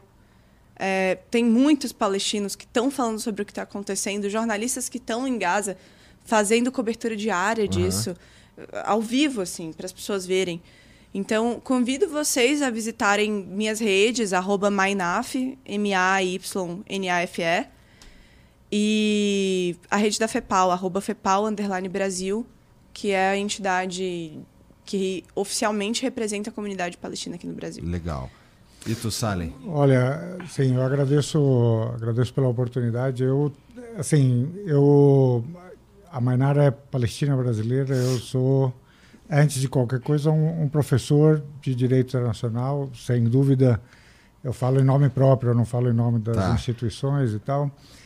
Mas eu, além de pensar, digamos, a injustiça da questão palestina, eu, eu gosto muito de entender e explicar o Oriente Médio, o mundo árabe, o mundo muçulmano. Então, eu não falo apenas de Palestina, eu, eu, sabe, eu gosto desse universo inteiro. Então, quem quiser me seguir com mais profundidade, assim, aí é o texto escrito mais é, frequente, é essa plataforma chamada Substack. É, é, só procurar Selective Blindness ou cegueira seletiva no Substack, ou Salem H. Nasser Substack. É, e eu estou em, em, todas as redes que eu hoje já não gerencio mais assim, pessoalmente, porque... Uhum sou meio sensível às mensagens de ódio. Entendo. Mas é, mas estou em todas, mas assim, o, onde vai encontrar o conteúdo mais Você de fato.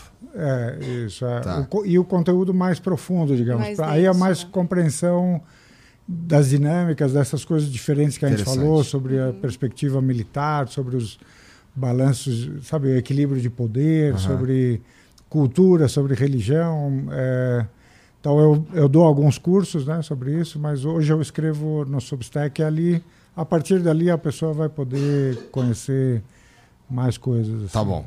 Bom, chegou mais uma mensagem aqui no Apagar das Luzes, que é o. É um áudio, então taca aí. Boa noite a todos. Os convidados estão colocando a culpa da guerra em Israel, certo? Estão esquecendo de todas as ações terroristas que o Hamas realizou contra civis em Israel? Em momento algum, vocês condenaram o Hamas, como citado no início o Hamas atacou sabendo que perderia a guerra e que vários palestinos morreriam. Então, a culpa dessas mais de 6 mil mortes não deveriam ser atrelada ao Hamas? Seria tentar, sério, tentar resumir uma guerra com teoria de conspiração? Vocês realmente acham que Israel deixaria tantos civis morrerem à toa para atacar Gaza? Essa é a mesma teoria do. A mulher saiu com a saia curta e pediu para ser estuprada. É exatamente isso. É, o, o que as pessoas não enxergam nesse momento é que a população de Gaza está passando fome, sede, está sendo morta, massacrada. Sabe qual é a estratégia? Querem que nós morramos calados. Esse é o ponto. Querem que a gente calhe a boca e morra sem fazer barulho. Esse é o ponto. Então, dizer essa estratégia, culpar o povo palestino pela sua própria morte. Cara, nós, a gente está morrendo há 76 anos. 76 anos. De quem é a culpa dos 800 mil palestinos que foram expulsos de suas casas? De quem é a culpa dos palestinos mortos e enterrados em, co em covas coletivas quando se negaram a sair de suas casas? Não existia Hamas nessa época. Não existia Hamas quando meu avô foi obrigado a vir para o Brasil porque não estava suportando a guerra e porque as pessoas estavam morrendo de fome. Não existia Hamas quando a água foi contaminada e todos os meus tios foram esterilizados e não puderam ter filhos. Inclusive, isso está dentro do conceito de genocídio impedir a reprodução de um certo grupo. Falar que o povo palestino é culpado pela própria morte é defender genocídio ao vivo. Isso não é só horrendo, é criminoso. É criminoso. E o que a gente está falando aqui não é que a culpa é de um, a culpa é de outro. O que a gente está pedindo aqui é para, pelo amor de Deus, parem de matar a gente. Porque a gente está cansado de morrer. Chega! Basta! Basta desse discurso de que matar as pessoas é ok, é tranquilo e que vocês provocaram, então morram mesmo. Esse é o ponto. Então, honestamente, eu não acho que aqui cabe falar sobre A ou B e teoria A ou B. O que cabe aqui é falar que defender genocídio não é normal. Ter genocídio acontecendo na TV não é normal ter um Estado que ameaça cinco países num dia só, que bombardeia quatro e ameaça um, e nada acontece, não é normal. A proposição aqui, a nossa presença aqui, é, é, é uma expectativa de que as pessoas olhem para o outro lado e se coloquem no lugar das outras pessoas. Se coloquem e tentem entender o que, que realmente está acontecendo. Eu faço o exercício de me colocar no lugar do cara que se radicalizou e entrou pro Hamas. Eu não concordo com o Hamas, eu não gosto do Hamas, porque eu não defendo extrema-direita em lugar nenhum do mundo. Mas eu não consigo olhar para esse cara e falar que ele é um terrorista, extremista, horrendo. Esse cara tá morrendo de fome. As pessoas não se estão se colocando no lugar das pessoas. É claro que eu condeno o Hamas, condeno e já me solidarizei aqui pelas vítimas, porque toda vida importa e todo ciclo de violência é interminável quando não se tem uma garantia dos direitos. Querem acabar com, a, com Hamas? Pois bem, acabem com a ocupação, acabem com o apartheid e parem de nos matar. Esse é o ponto. Tá aí a grande técnica de acabar com Hamas. Essa é a técnica. Então, eu vou responder com menos, com menos ênfase, mas. Tá. Não, mas, mas... É, não tem como não responder isso com ênfase. Não, não, de não estou condenando a ênfase. é... E eu tenho certeza que a, acho... a, manchete amanhã vai ser Palestina vai ao flow e fale o programa pela quantidade de água que bebeu. é... Por isso tá bom. O, acho que tem, tem alguns equívocos na fala ali. Eu vou apontar para três coisas, né? Uma é, e, e eu vou para o ponto que eu acho que é o mais importante para a nossa percepção aqui. Uma é imaginar que a violência só viaja num sentido. Sabe? Isso não existe. A violência vai viajar nos dois sentidos sempre. Então, se você submete um povo à ocupação, à limpeza étnica, ao apartheid, e esperar que disso não saia violência, é, sabe, é infantil. Né? Então, ele não está enxergando a violência é, de base. Né? Ele não está enxergando essa violência de base ele só enxerga a violência a partir de uma ação do Hamas, né? E aí é que opera o, o uh, opera o, a estratégia, o que ele saiba ou não, sabe, que ele saiba ou não, mas essa é a estratégia retórica. Ele diz assim, ó, vocês não condenaram Hamas, né?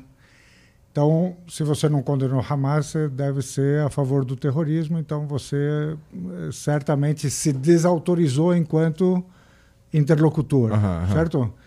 Se você pagar o pedágio que ele está te pedindo, que é condenar o Hamas, você autorizou Israel a fazer o que quiser, porque você disse, não, a culpa é do Hamas, certo? É esse pedágio que estão impondo a gente para quê? Para que a gente não enxergue que há uma violência de base, certo? Que é perpetrada por Israel e que não é legítima, entendeu? Mas o, a armadilha é esta, sabe? Não, você não condenou Hamas, então certamente você é, é um terrorista ou antissemita, né? Ah, eu chego aqui, eu, ó, deixa eu começar condenando Hamas. Eu acabei de autorizar Israel a fazer o que quiser, certo? Porque, ó, no final, realmente a culpa é do Hamas, certo? Essa armadilha eu não, uhum. eu não, eu não entro, entendeu? É, poderia até um dia, numa conversa, dizer o que eu acho sobre o Hamas e tal, mas esse pedágio aqui que estão me pedindo, ele é justamente esse pedágio retórico que é de algum jeito ou de outro eu vou ter que autorizar Israel, certo? É, eu não sei se ele está vendo isso, né? mas eu convido a olhar para as crianças palestinas enquanto crianças, sabe? É. E aí depois. Eu acho gente... que é, é, essencial que haja uma balança econômica. Então, quando você, você chama de, de, de terrorismo o que o Hamas fez, você também tem que chamar o que Israel faz. Ou prender essa quantidade de pessoas em um lugar, fazer elas passarem sede e fome, não é terrorismo. Então, se, essa, se é essa a linguagem, então vamos usar os mesmos termos. Ou será que a cor da pele define isso? O tamanho do nariz define isso? A grossura da sobrancelha define isso? Entendi. Bom, gente, muito obrigado pela presença obrigado, de vocês mais uma vez. Você. Vocês que assistiram aí, obrigado pela moral também. Segue os caras, tá tudo aqui na descrição, tá bom? É, se quiser, segue a gente também. Agora que você não pode deixar de fazer, dá o like nesse vídeo, tá bom? É muito importante. Se você quiser, pode se inscrever também. Se quiser muito, pode virar membro. A gente cria conteúdo exclusivo pros membros aí toda semana, tá bom? Mas é isso, a gente se vê amanhã. Obrigado mais uma vez. Obrigado a você. Um beijo para todo mundo e até Obrigado. lá. Tchau.